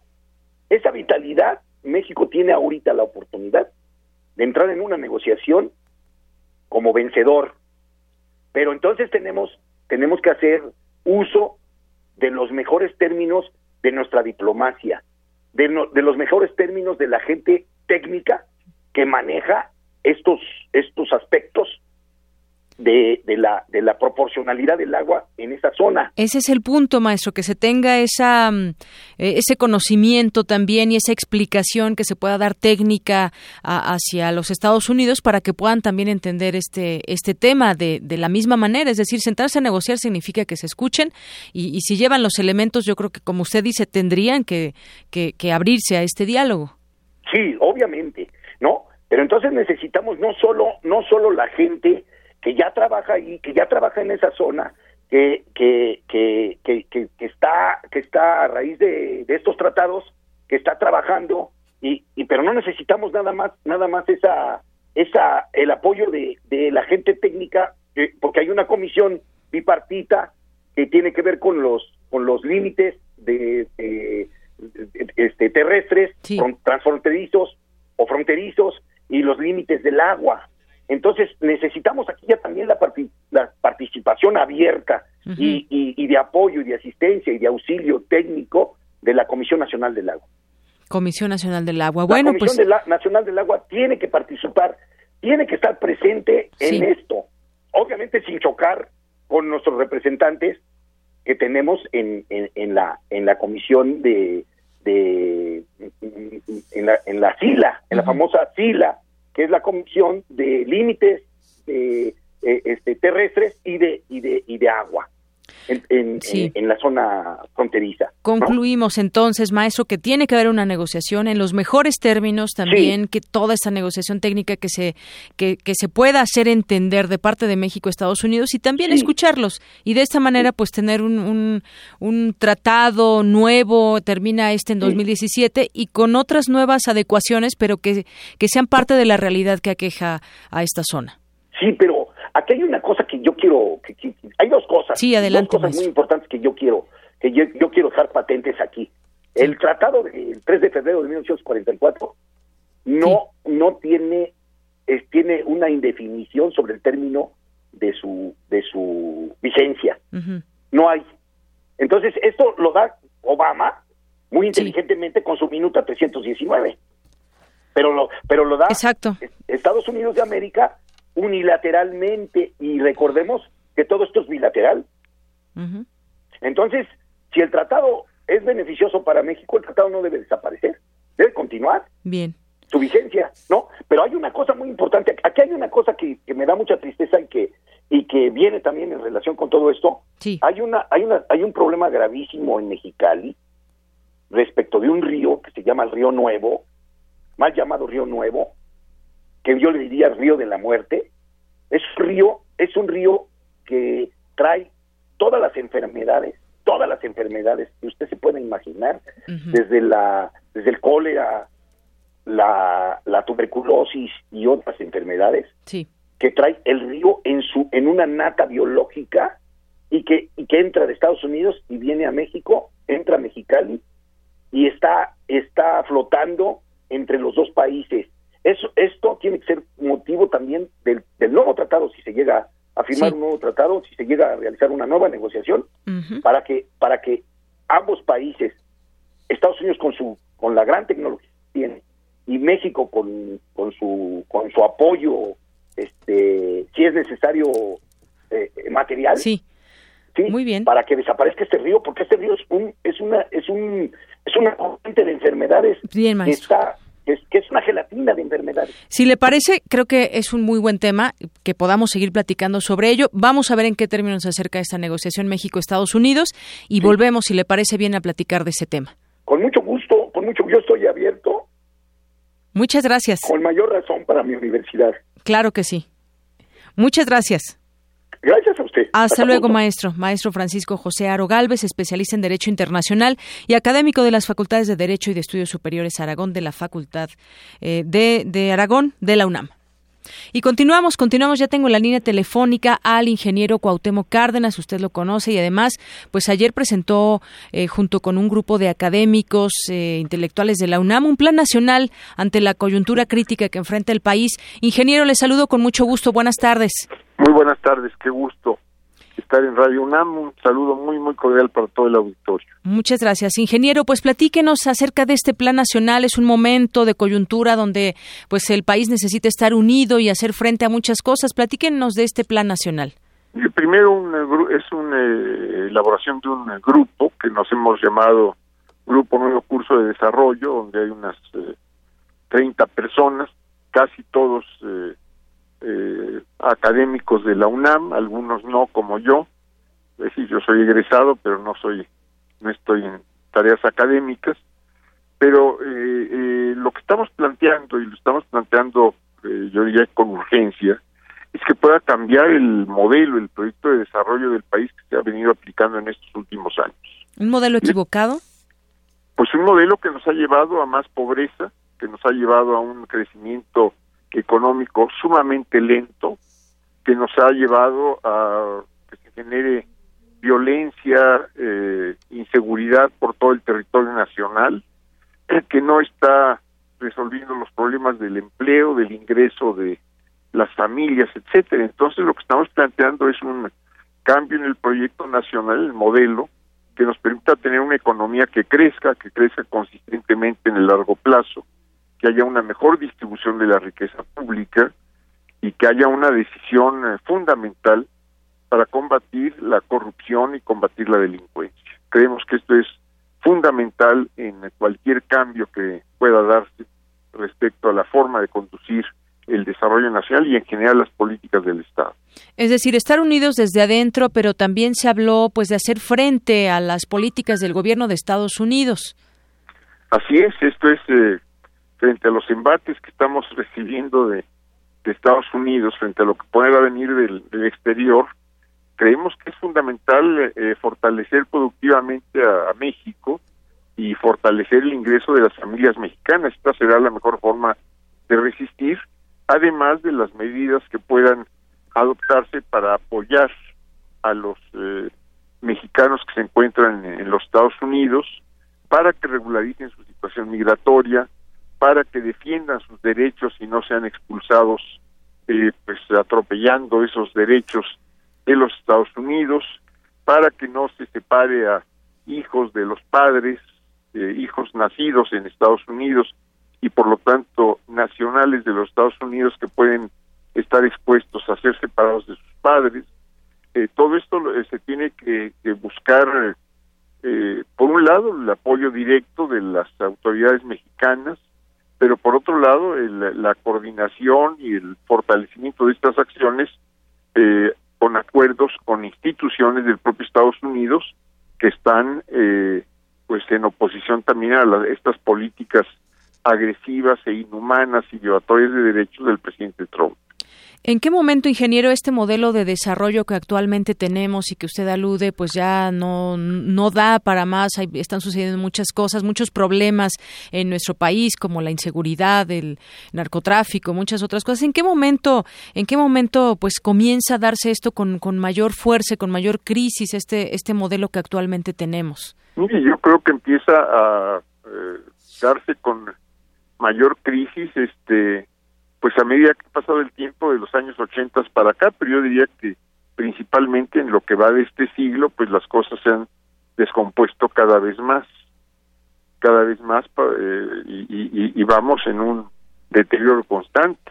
Se necesita un cambio de, de partido, de visión, de, de, las cosas, de la realidad. ¿Qué se necesita desde su punto de vista? Se necesita fundamentalmente un cambio, una decisión de cambio en las políticas que instrumente el Estado, tanto sociales como económicas, y las políticas políticas, porque hace falta también eh, reconstruir eh, varias instituciones, hace falta poner en práctica, como digo, políticas de crecimiento económico, de mejor distribución de la riqueza, etcétera. Entonces esto, esto es fundamental para que las cosas puedan cambiar en el país y para que la gente, para que gente apoyemos estos cambios y estemos apoyando a quienes tomen estas decisiones. Así es. Eh, ingeniero, eh, algunos ya, ya están levantando la mano hacia la carrera presidencial, incluso de manera independiente, como Álvarez y Casa, y está, por ejemplo, pues López Obrador, que por tercera vez irá, y ayer eh, Miguel Barbosa, quien es el quien lleva a todos los senadores o quien es el representante de los senadores por el PRD ahí en, en la Cámara, pues da su apoyo a López Obrador, siendo él todavía del PRD, y se habla de que la próxima semana habrá otros que, que le den su apoyo, se salga del PRD. ¿Qué es lo que haría falta con estos personajes de izquierda que se unan? Incluso Álvarez y Casa pues ha estado del lado más de la izquierda. ¿Qué haría falta desde su punto de vista? Mire, yo creo que hay que esperar a que se lleguen los tiempos electorales, todavía falta mucho. Y yo lo que entendí del senador Barbosa es que él está diciendo que él va a invitar al PRD a que apoye una candidatura que no es de un miembro del, del propio partido. Pero, pues yo diría que hay que esperar los tiempos electorales, hay que esperar a ver quién va a estar en la en la boleta electoral y qué es lo que nos propone cada uno de los que aparezcan en esa boleta. Trátese de candidatos en su momento apoyados por los por algunos partidos o trátese de candidatos que van sin el endoso de alguno de los partidos existentes. Una candidatura independiente, ¿usted lo ha pensado en algún momento, encabezada por usted? No, yo no, no estoy en eso. Yo estoy buscando unidad para crear una mayoría que pueda impulsar el cambio y si le ponemos eh, eh, algún acento electoral a esto, pues lo que vamos a crear son más divisiones en vez de más unidad. Bueno, pues sigamos esperando entonces a esta eh, carrera electoral hacia el 2018, pero por lo pronto, pues este plan que usted presenta junto con académicos, junto con eh, intelectuales de, la UNAM, este plan nacional al que pues nos podemos sumar como, como ciudadanos, ¿de qué manera, ingeniero?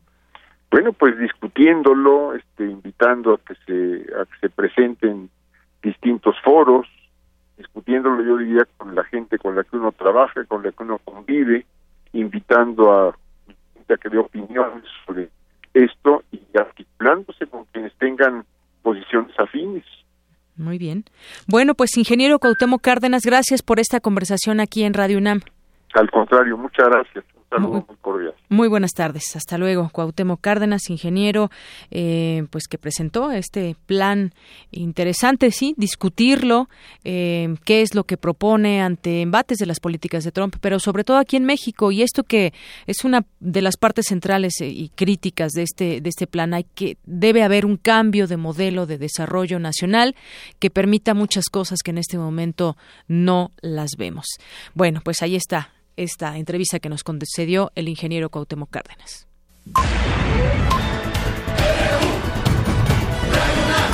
Prisma RU. Con Deyanira Morán. Queremos conocer tu opinión. Síguenos en Twitter como arroba PrismaRU. Queremos escuchar tu voz. Nuestro teléfono en cabina es 55 36 43 39. Global RU. Bueno, ya está aquí con nosotros Eric Morales en lo internacional, en materia internacional. Adelante, Eric, buenas tardes. Buenas tardes, Deyanira, ¿cómo estás? Muy bien, muchas gracias. Qué bueno, pues hoy tenemos mucha información, así que vamos a comenzar con nuestro Global RU de hoy y vamos a escuchar nuestras breves internacionales. Rusia, China y Bolivia vetaron la resolución de la ONU impulsada por Reino Unido, Francia y Estados Unidos para imponer sanciones a Siria por el uso de armas químicas. La oposición siria buscará apoyo de Rusia en los diálogos de paz que se celebran en Ginebra, Suiza, así lo informó Nash al-Hariri, alto comisionado de los opositores al régimen de Bashar al-Assad. Tendremos una reunión con el lado ruso, probablemente mañana, Dios quiera. En este encuentro esperamos persuadir a Rusia para estar con los sirios después de todo lo que ha pasado en Siria. El secretario general de las Naciones Unidas, Antonio Guterres, advirtió que el ascenso del populismo en el mundo puede generar tráfico de migrantes, discriminación y el abuso contra las minorías. Estamos viendo cada vez más el perverso fenómeno del populismo y extremismo alimentándose uno al otro en un frenesí de creciente racismo, xenofobia y antisemitismo, odio antimusulmán y otras formas de intolerancia. Con base en una encuesta de la consultora Gallup, solo el 42% de los estadounidenses aprueban la administración de Donald Trump, mientras que el 56% lo reprueban. El Congreso de Estados Unidos confirmó a Wilbur Ross como secretario de Comercio. Durante 2016, en Alemania la cifra de delitos contra migrantes ascendieron a más de 3.500. Ahí está la información en nuestras breves internacionales. En más, en más información, el senador republicano Steve Smith propuso una iniciativa para que a los inmigrantes indocumentados que por algún delito se encuentran en la cárcel se les sume un cargo más por falta de papeles, es decir, criminalizarlos por ser indocumentados. La iniciativa busca eliminar el derecho a fianza o a la libertad condicional a los inmigrantes que incurrieron en un ilícito, a los que se les sumará un delito grave por la falta de documentación para residir legalmente en el estado de Arizona. En entrevista para Radio UNAM, la maestra Leticia Muciño Martínez, académica de la Facultad de Estudios Superiores Acatlán, explicó que lo más preocupante de esta iniciativa es que de ser aprobada podría aplicarse en otras entidades de la Unión Americana. Pues me parece que es sumamente preocupante que estas iniciativas se estén promoviendo, ya que en el clima de antiinmigrantes que el discurso del presidente Trump ha estado fomentando, pues es fácilmente que, que esto se replique en algunos otros estados, ¿no? La iniciativa pues es a nivel estatal, pero recordemos que esto se puede replicar en algunos otros estados que tengan también esta este esta tendencia antimigrante, ¿no? Lo más preocupante es que el discurso antimigración y de rechazo a la migración y xenófobo pues está teniendo más acogida entre la población norteamericana. La académica señaló también que Arizona históricamente ha sido un estado conservador, aunque esta iniciativa podría ir en contra de la Constitución de Estados Unidos. Escuchemos lo que dijo a los micrófonos de Radio UNAM. Tenemos que recordar que la Constitución de Estados Unidos da la libertad a las personas y es uno de sus principales valores, no solamente en la Constitución, sino en toda la sociedad norteamericana. Tenemos que recordar las eh, recientes protestas que se motivaron por la ley ejecutiva que el presidente Trump emitió respecto a la al veto a la migración este de algunos países eh, con este procedencia musulmana. Entonces, es tan es violatorio de la Constitución que esta eh, ley ejecutiva fue este, revertida por los jueces eh, federales, ¿no? La maestra Leticia Musiño indicó que el 52% de la población estadounidense está a favor de eliminar las ciudades santuario, lo que significa que la criminalización de los migrantes podría tener mucho apoyo. No obstante, explicó que a pesar de que ya fue aprobada por dos comités eh, del Congreso de Arizona, todavía tiene que ser revisada por varios filtros más. A pesar de que ya fue aprobada esta iniciativa en el Comité de Comercio y de Seguridad Pública en el Senado estatal, todavía tiene que pasar a la Cámara Legislativa y tiene un último paso que sería la aprobación de, del gobernador de Arizona, ¿no? Sin embargo, eh, tenemos que recordar que el federalismo norteamericano eh, da libertad al estado de Arizona para emitir sus propias leyes, pero en el caso de migración es un este un tema de asunto de orden federal, entonces pese a que Arizona eh, aprobara esta ley tendría que pasar a una instancia federal y jueces federales pues tendrían voz en este en este tipo de iniciativas.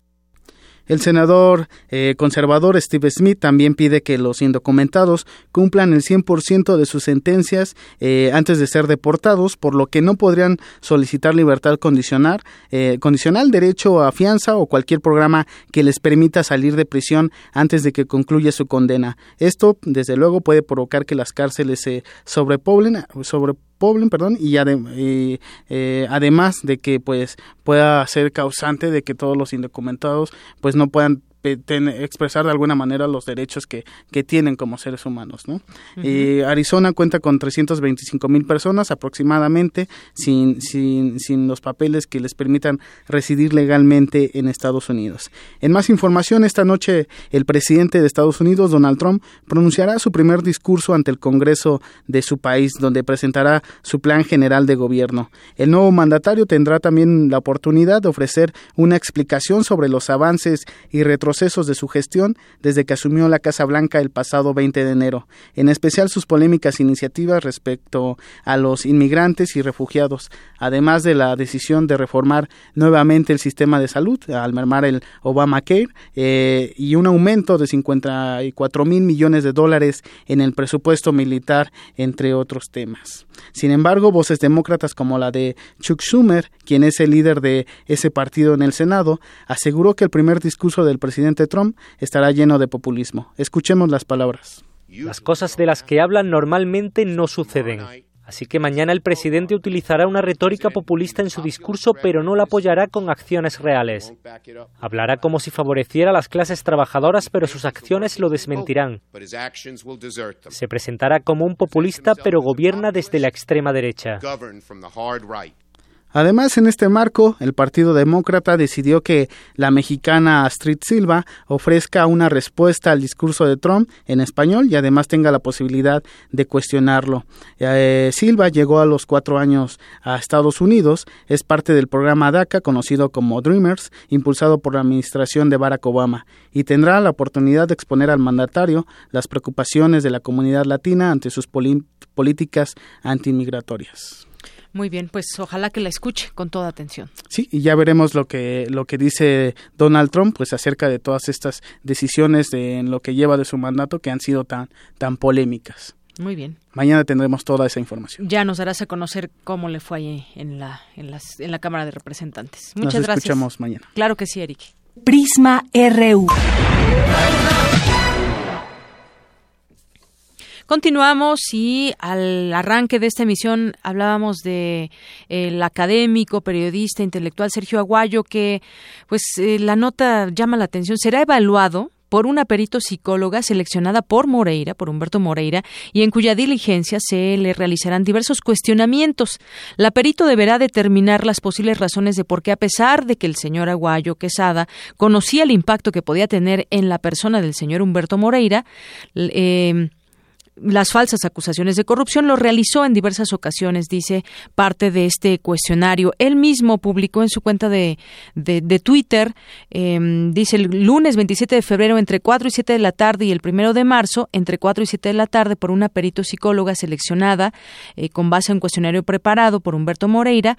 Son preguntas que ya fueron aprobadas por el juez decimoquinto de lo civil. Y bueno, este, este tema comenzó con una investigación que llevó a cabo el académico Sergio Aguayo en torno a una desaparición en Allende, en Coahuila, el año, el, en, en otro año, no me acuerdo ahorita qué año, pero el año pasado dio a conocer esta información.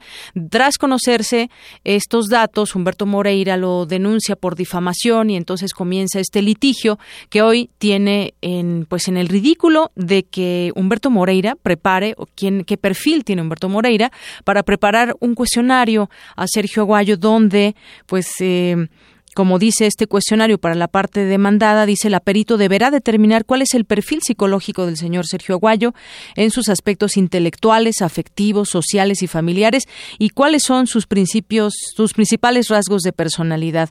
En este marco, bueno, pues yo solamente dejo abierta esa pregunta. Eh, Humberto Moreira, quien dejó endeudado por miles de millones de pesos a su estado, eh, los ciudadanos de este estado nos podrán decir cómo están pasando, viviendo las consecuencias.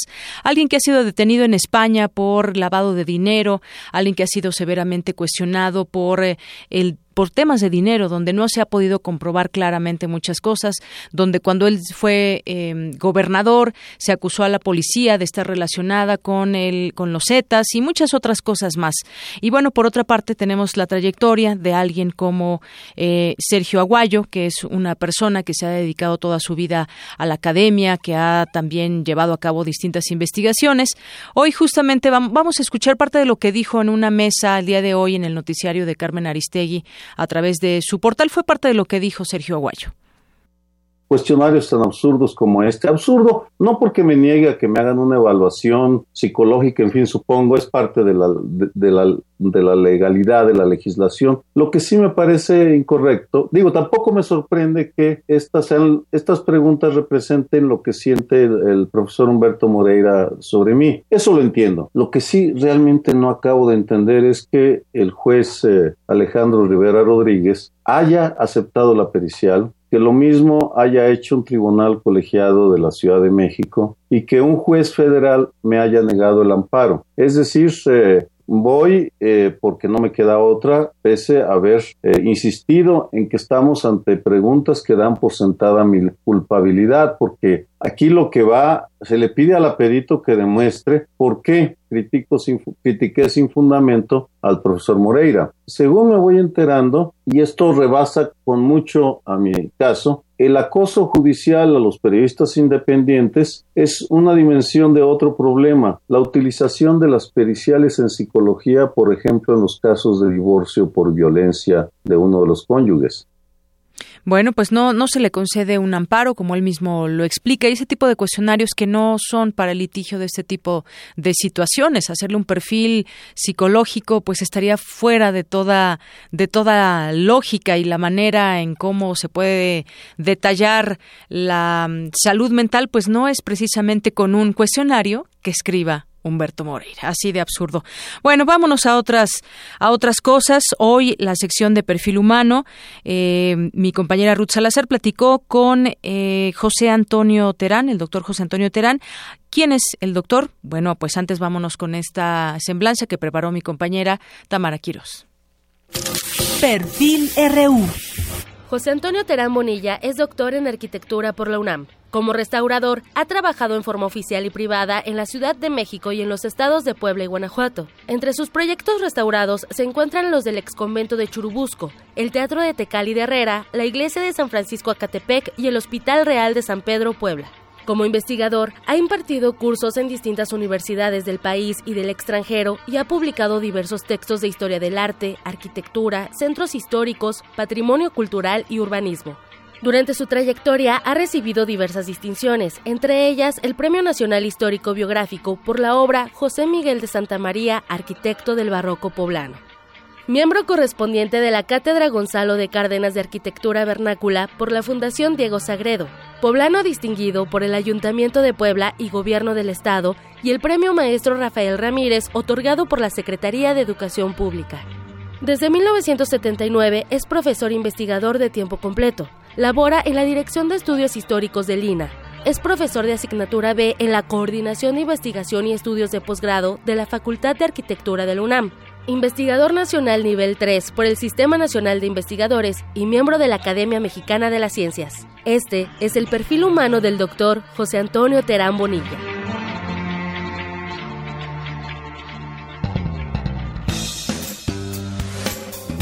Estamos con el doctor José Antonio Terán Bonilla, que nos va a dar la entrevista del día de hoy para el perfil en Prisma RU. Muy buenas tardes, muchas gracias por la invitación a Radio UNAM, porque yo soy UNAM, yo estudié en la UNAM porque estudié tanto en la Facultad de Filosofía y Letras como en la Facultad de Arquitectura y soy profesor desde el año 88, o sea, 28 años en la División de Estudios de Posgrado de la Facultad de Arquitectura. ¿Puede comenzar platicando dónde nació, quiénes eran sus padres, a qué se dedicaban? Bueno, mire, yo nací en la ciudad de Puebla. Mis padres fueron gente que no tuvieron la oportunidad de estudiar. Mi padre fue mecánico especializado en los ferrocarriles nacionales de México, es decir, los que rectificaban las ruedas de los ferrocarriles, etcétera, etcétera. Él muy joven se enfermó de diabetes y se tuvo que, jubilar. Mi madre, una ama de casa, una mujer sumamente inteligente, que aunque eh, no tuvo la oportunidad de hacer una carrera profesional, pero Ambos y en especial mi madre fue la que me inspiró a que estudiara yo. Mi hermano, tuve cuatro hermanos, digo tuve porque mi hermano el mayor falleció el sábado pasado.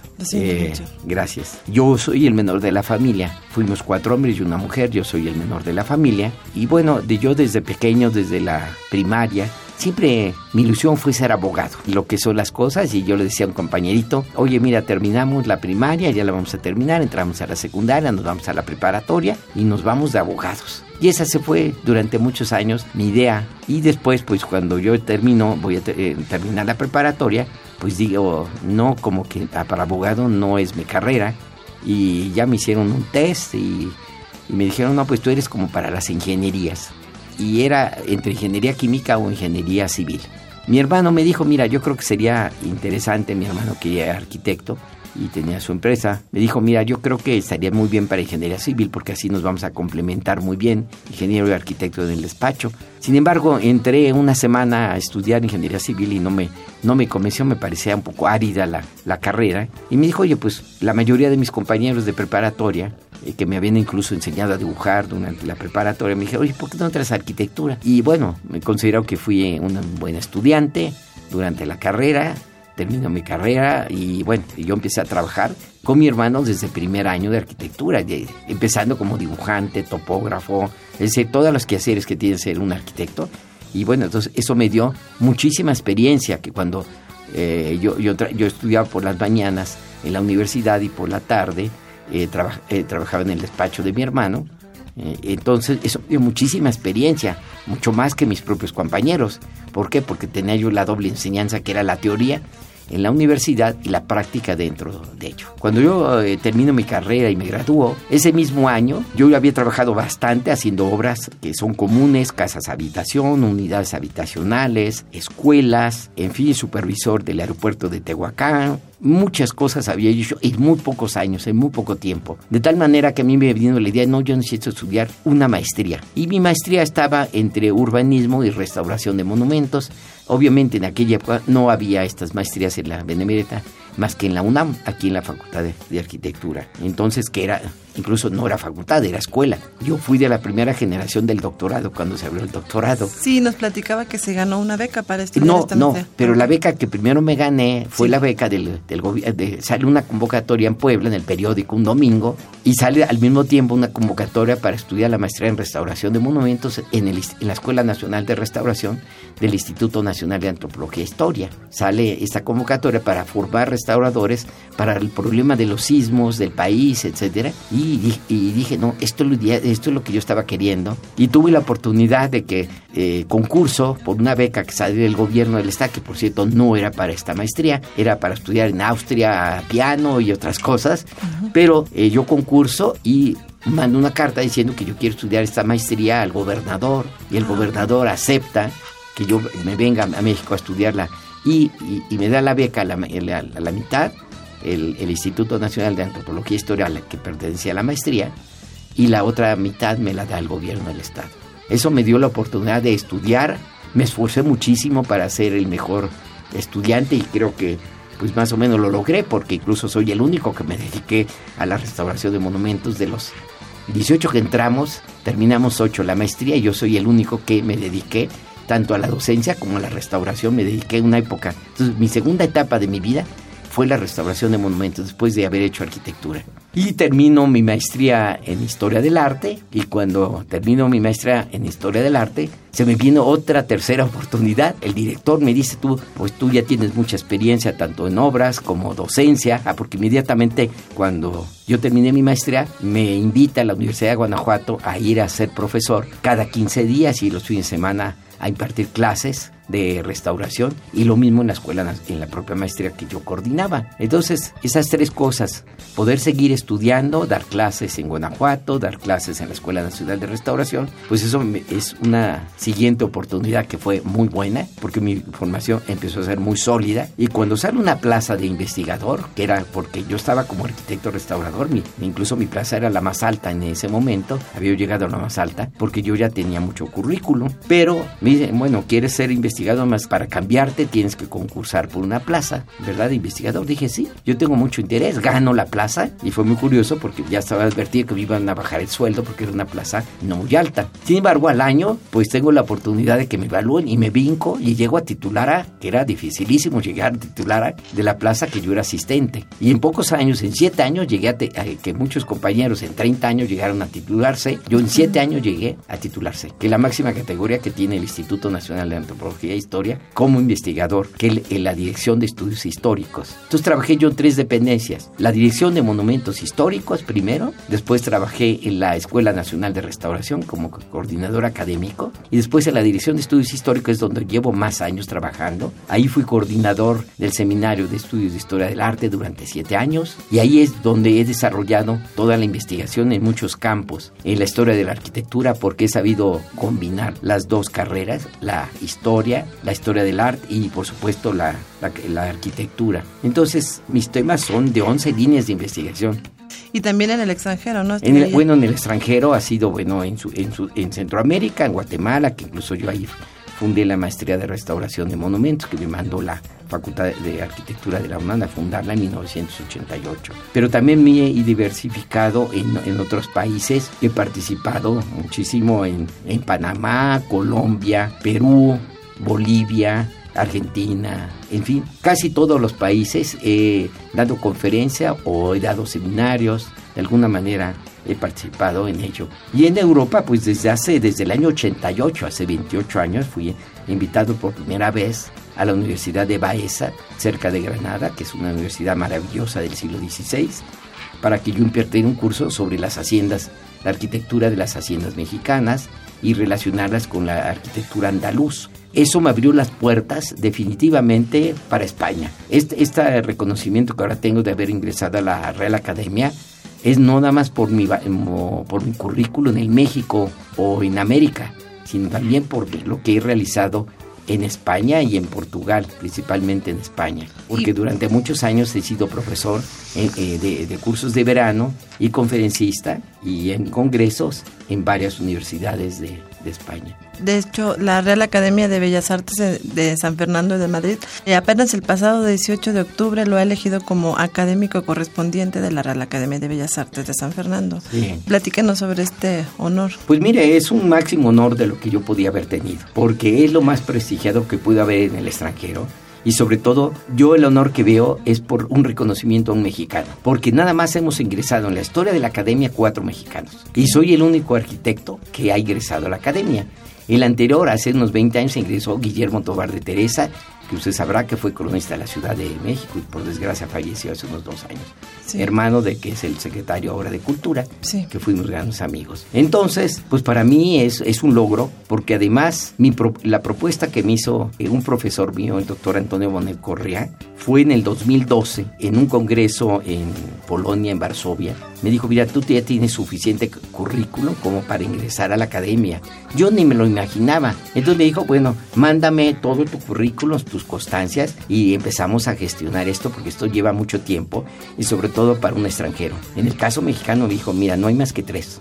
Entonces, esto lleva mucho tiempo y bueno, cada año me hablaba para Navidad y decía, pues mira, todavía no está, no se ha logrado, lo lamento. Él terminó incluso su gestión como director de la academia y cuando ahora que me llega esto, él ya es, es, director eh, emérito pero ya no es el director de la academia. Y bueno, ahí en el documento que me enviaron de España, pues ahí dice que puedo ingresar precisamente a, mis, a los méritos que tengo y pues el próximo año ya tengo, eh, tengo que pensar en qué mes voy a ir para, para simplemente con una cuestión de protocolo, se me va a entregar un diploma en, en una sesión especial de la academia, una medalla y tengo por supuesto que dictar este, un discurso académico con alguna investigación que yo haya realizado o que vaya a realizar muy recientemente y con eso simplemente se complementa esta, este ingreso a la academia. Pero vaya, yo lo siento, en primer lugar, muy orgulloso por ser mexicano, segundo, por ser UNAM, porque todo esto y por ser del Instituto Nacional de Antropología, Historia e Investigador. O sea, de estas, de estas instituciones de las que yo le debo mucho a las dos instituciones, una porque me formó y la otra por la que yo he trabajado durante muchos años.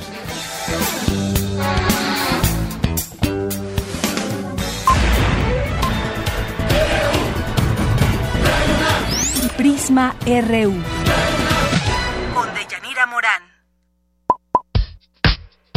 Queremos conocer tu opinión. Síguenos en Twitter como arroba PrismaRU. Queremos escuchar tu voz.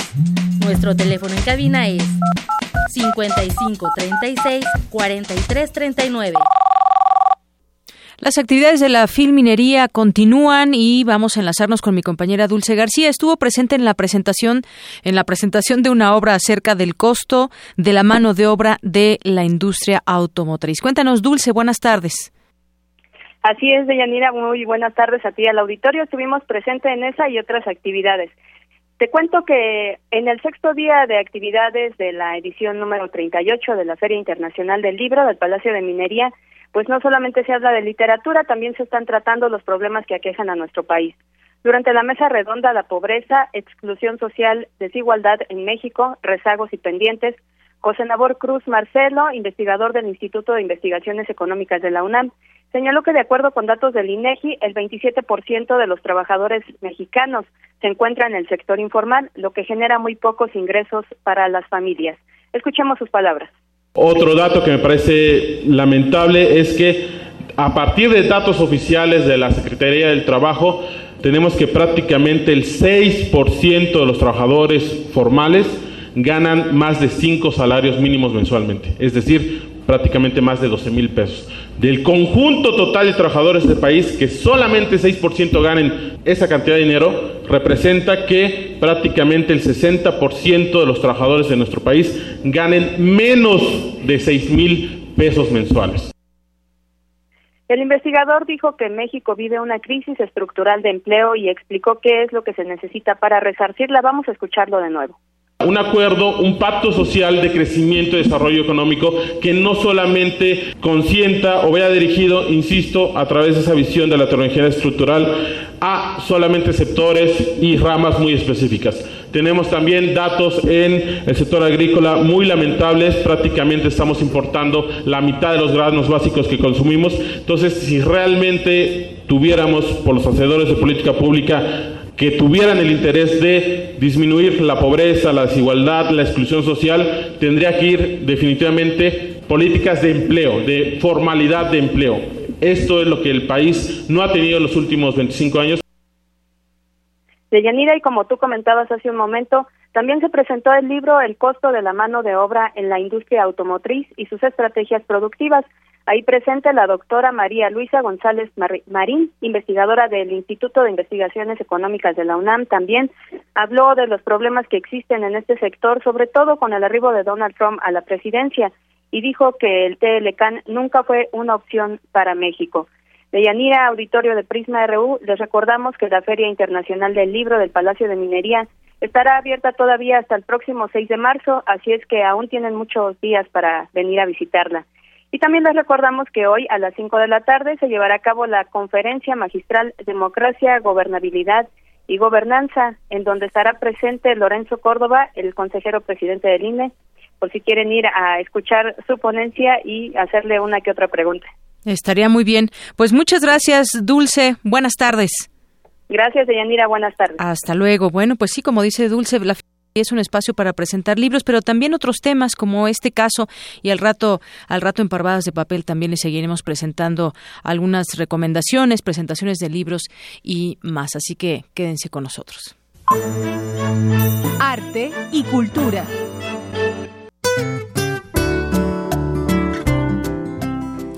Adelante, Tamara. Buenas tardes. Buenas tardes, Deyanira. Claro, sin duda, leer es parte importante de la formación de un ser humano. Pero, ¿cómo podemos fomentar la lectura en los niños? ¿Cómo lo podríamos hacer?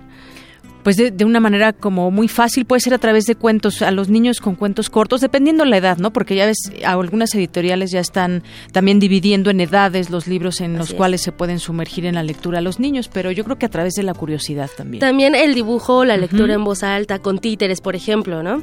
El Museo Universitario del Chopo nos invita a formar parte del Libro Club y del taller de sensibilidad a la lectura para niños que se impartirá todos los sábados de marzo en este recinto. Este taller va dirigido a niños de 6 a 11 años de edad. La entrada es libre con cupo limitado. Así que si usted que nos acompaña esta tarde o sabe de alguien que le interesa este taller, puede ingresar a la página www.chopo.unam.mx. De Yanira, mediante actividades lúdicas, podemos estimular la imaginación, así que este taller que nos ofrece el Chopo es una excelente opción. Muy bien. En otra información, anoche el titular, el titular del gobierno de la Ciudad de México y el presidente de la Fundación Carlos Slim inauguraron la exposición Salvador Dalí, Sueños Urbanos sobre el Paseo de la Reforma.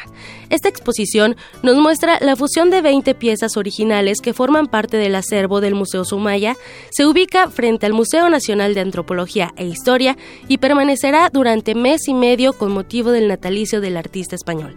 Además, cuando usted visite esta muestra eh, transitable, puede interactuar mediante redes sociales compartiendo una selfie, seguida del hashtag El surrealismo soy yo o con una eh, panorámica de la exposición con el hashtag Sueños Urbanos y ser partícipe del concurso fotográfico llamado Dalí en Reforma.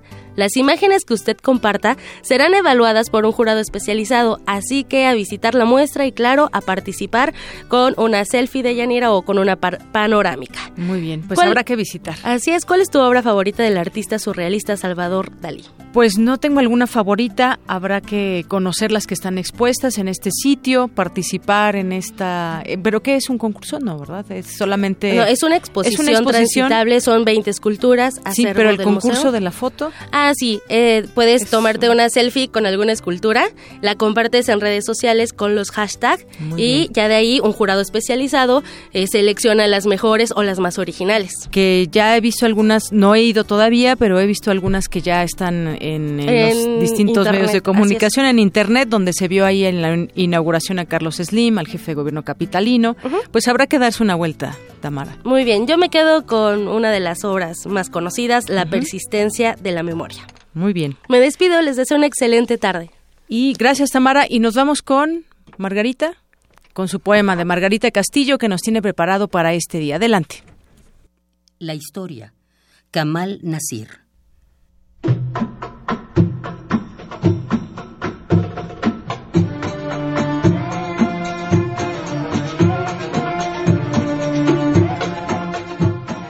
Te contaré una historia una historia que vivió en los sueños de la gente, una historia que salió del mundo de las tiendas de campaña, hecha por el hambre, decorada por las noches oscuras de mi país.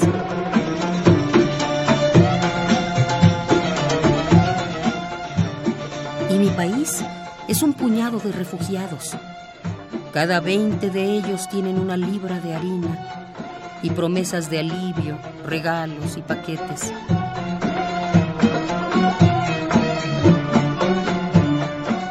Es la historia del sufrimiento de un colectivo que aguantó el hambre durante 10 años, entre desgarros y agonía, entre privación y añoranza.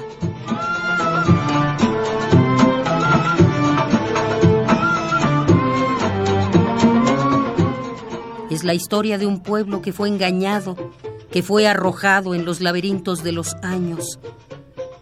Pero ellos desafiaron y aguantaron desnudos y unidos y encendieron desde los campos de refugiados la revolución del regreso desde el mundo de la oscuridad.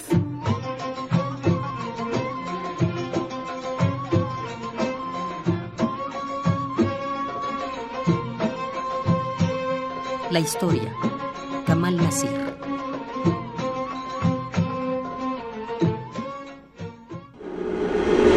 Zarpazo RU. Adelante, Isaí. Buenas tardes. Buenas tardes, Deyanira. Pues vámonos rápido.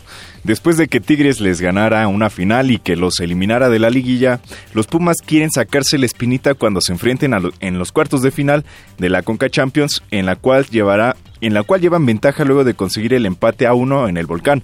Así lo reconoció el mediocampista Abraham González. Bueno, hoy tenemos problemas con el audio.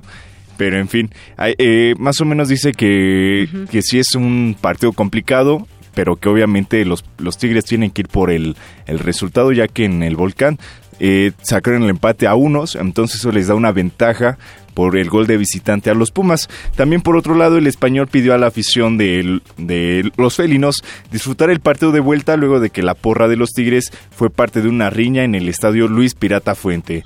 Eh, la vuelta de los cuartos de final de la Conca Champions se jugará este miércoles en el Estadio Olímpico Universitario.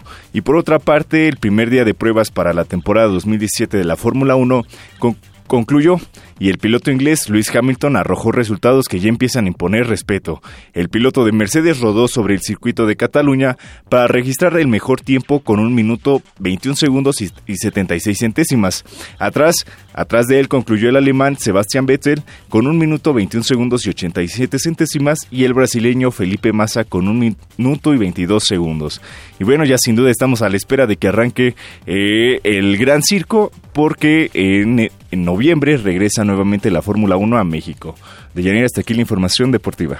Muy bien, muchas gracias Isaí. Hasta mañana. Hasta mañana. Y ya casi nos vamos, vamos a irnos con nuestro compañero Jorge Díaz, que nos tiene la información de última hora. Jorge, buenas tardes. Buenas tardes, Deyanira. Durante su comparecencia ante el Pleno del Senado para analizar la relación entre México y Estados Unidos, el canciller mexicano Luis Videgaray dijo que eh, en una posible renegociación del Tratado de Libre Comercio de América del Norte debe incluirse los mecanismos para incrementar los salarios de los trabajadores mexicanos. En otra información, el Senado aprobó la reforma a la Ley General de Educación que contempla la revalidación de estudios de mexicanos que sean deportados de Estados Unidos y la inclusión al sistema educativo nacional. Y por último, te informo que Pemex, en asociación con las petroleras, la norteamericana Chevron, eh, Impex de, de Japón firmó el primer contrato de licencia para la exploración y extracción de hidrocarburos en aguas profundas del Golfo de México. Lo último de Yanira. Muy bien, pues muchas gracias por la información, Jorge. Gracias a ti. Gracias y gracias a todas las personas que nos hicieron llegar sus comentarios vía Twitter, Edgar Chávez, Gildardo Ata, Sputnik, Daniel Peña, eh, Luis M. García, también a El Zarco Ike Tecuani, que su aportación para que eventualmente esperemos pronto cambien el fondo vial en tema de movilidad que hablábamos. Ya Arfaxado Ortiz nos está esperando por allá en la filminería, estaremos en unos momentos más por allá. Armando Aguirre, José Luis Sánchez, eh, Fernando Alcázar, Diana Laura Zárate, eh, Odeta Alonso, eh, Carmi Unamita, entre otras personas que nos están escribiendo. Gracias, gracias por esta interacción. Nos escuchamos mañana. Yo soy de Yanira Morán. Escuche Parvadas de Papel en una hora a las 4 de la tarde desde la Feria Internacional del Libro del Palacio de Minería. Una servidora y Arfaxat Ortiz estaremos conduciendo. Gracias y hasta mañana.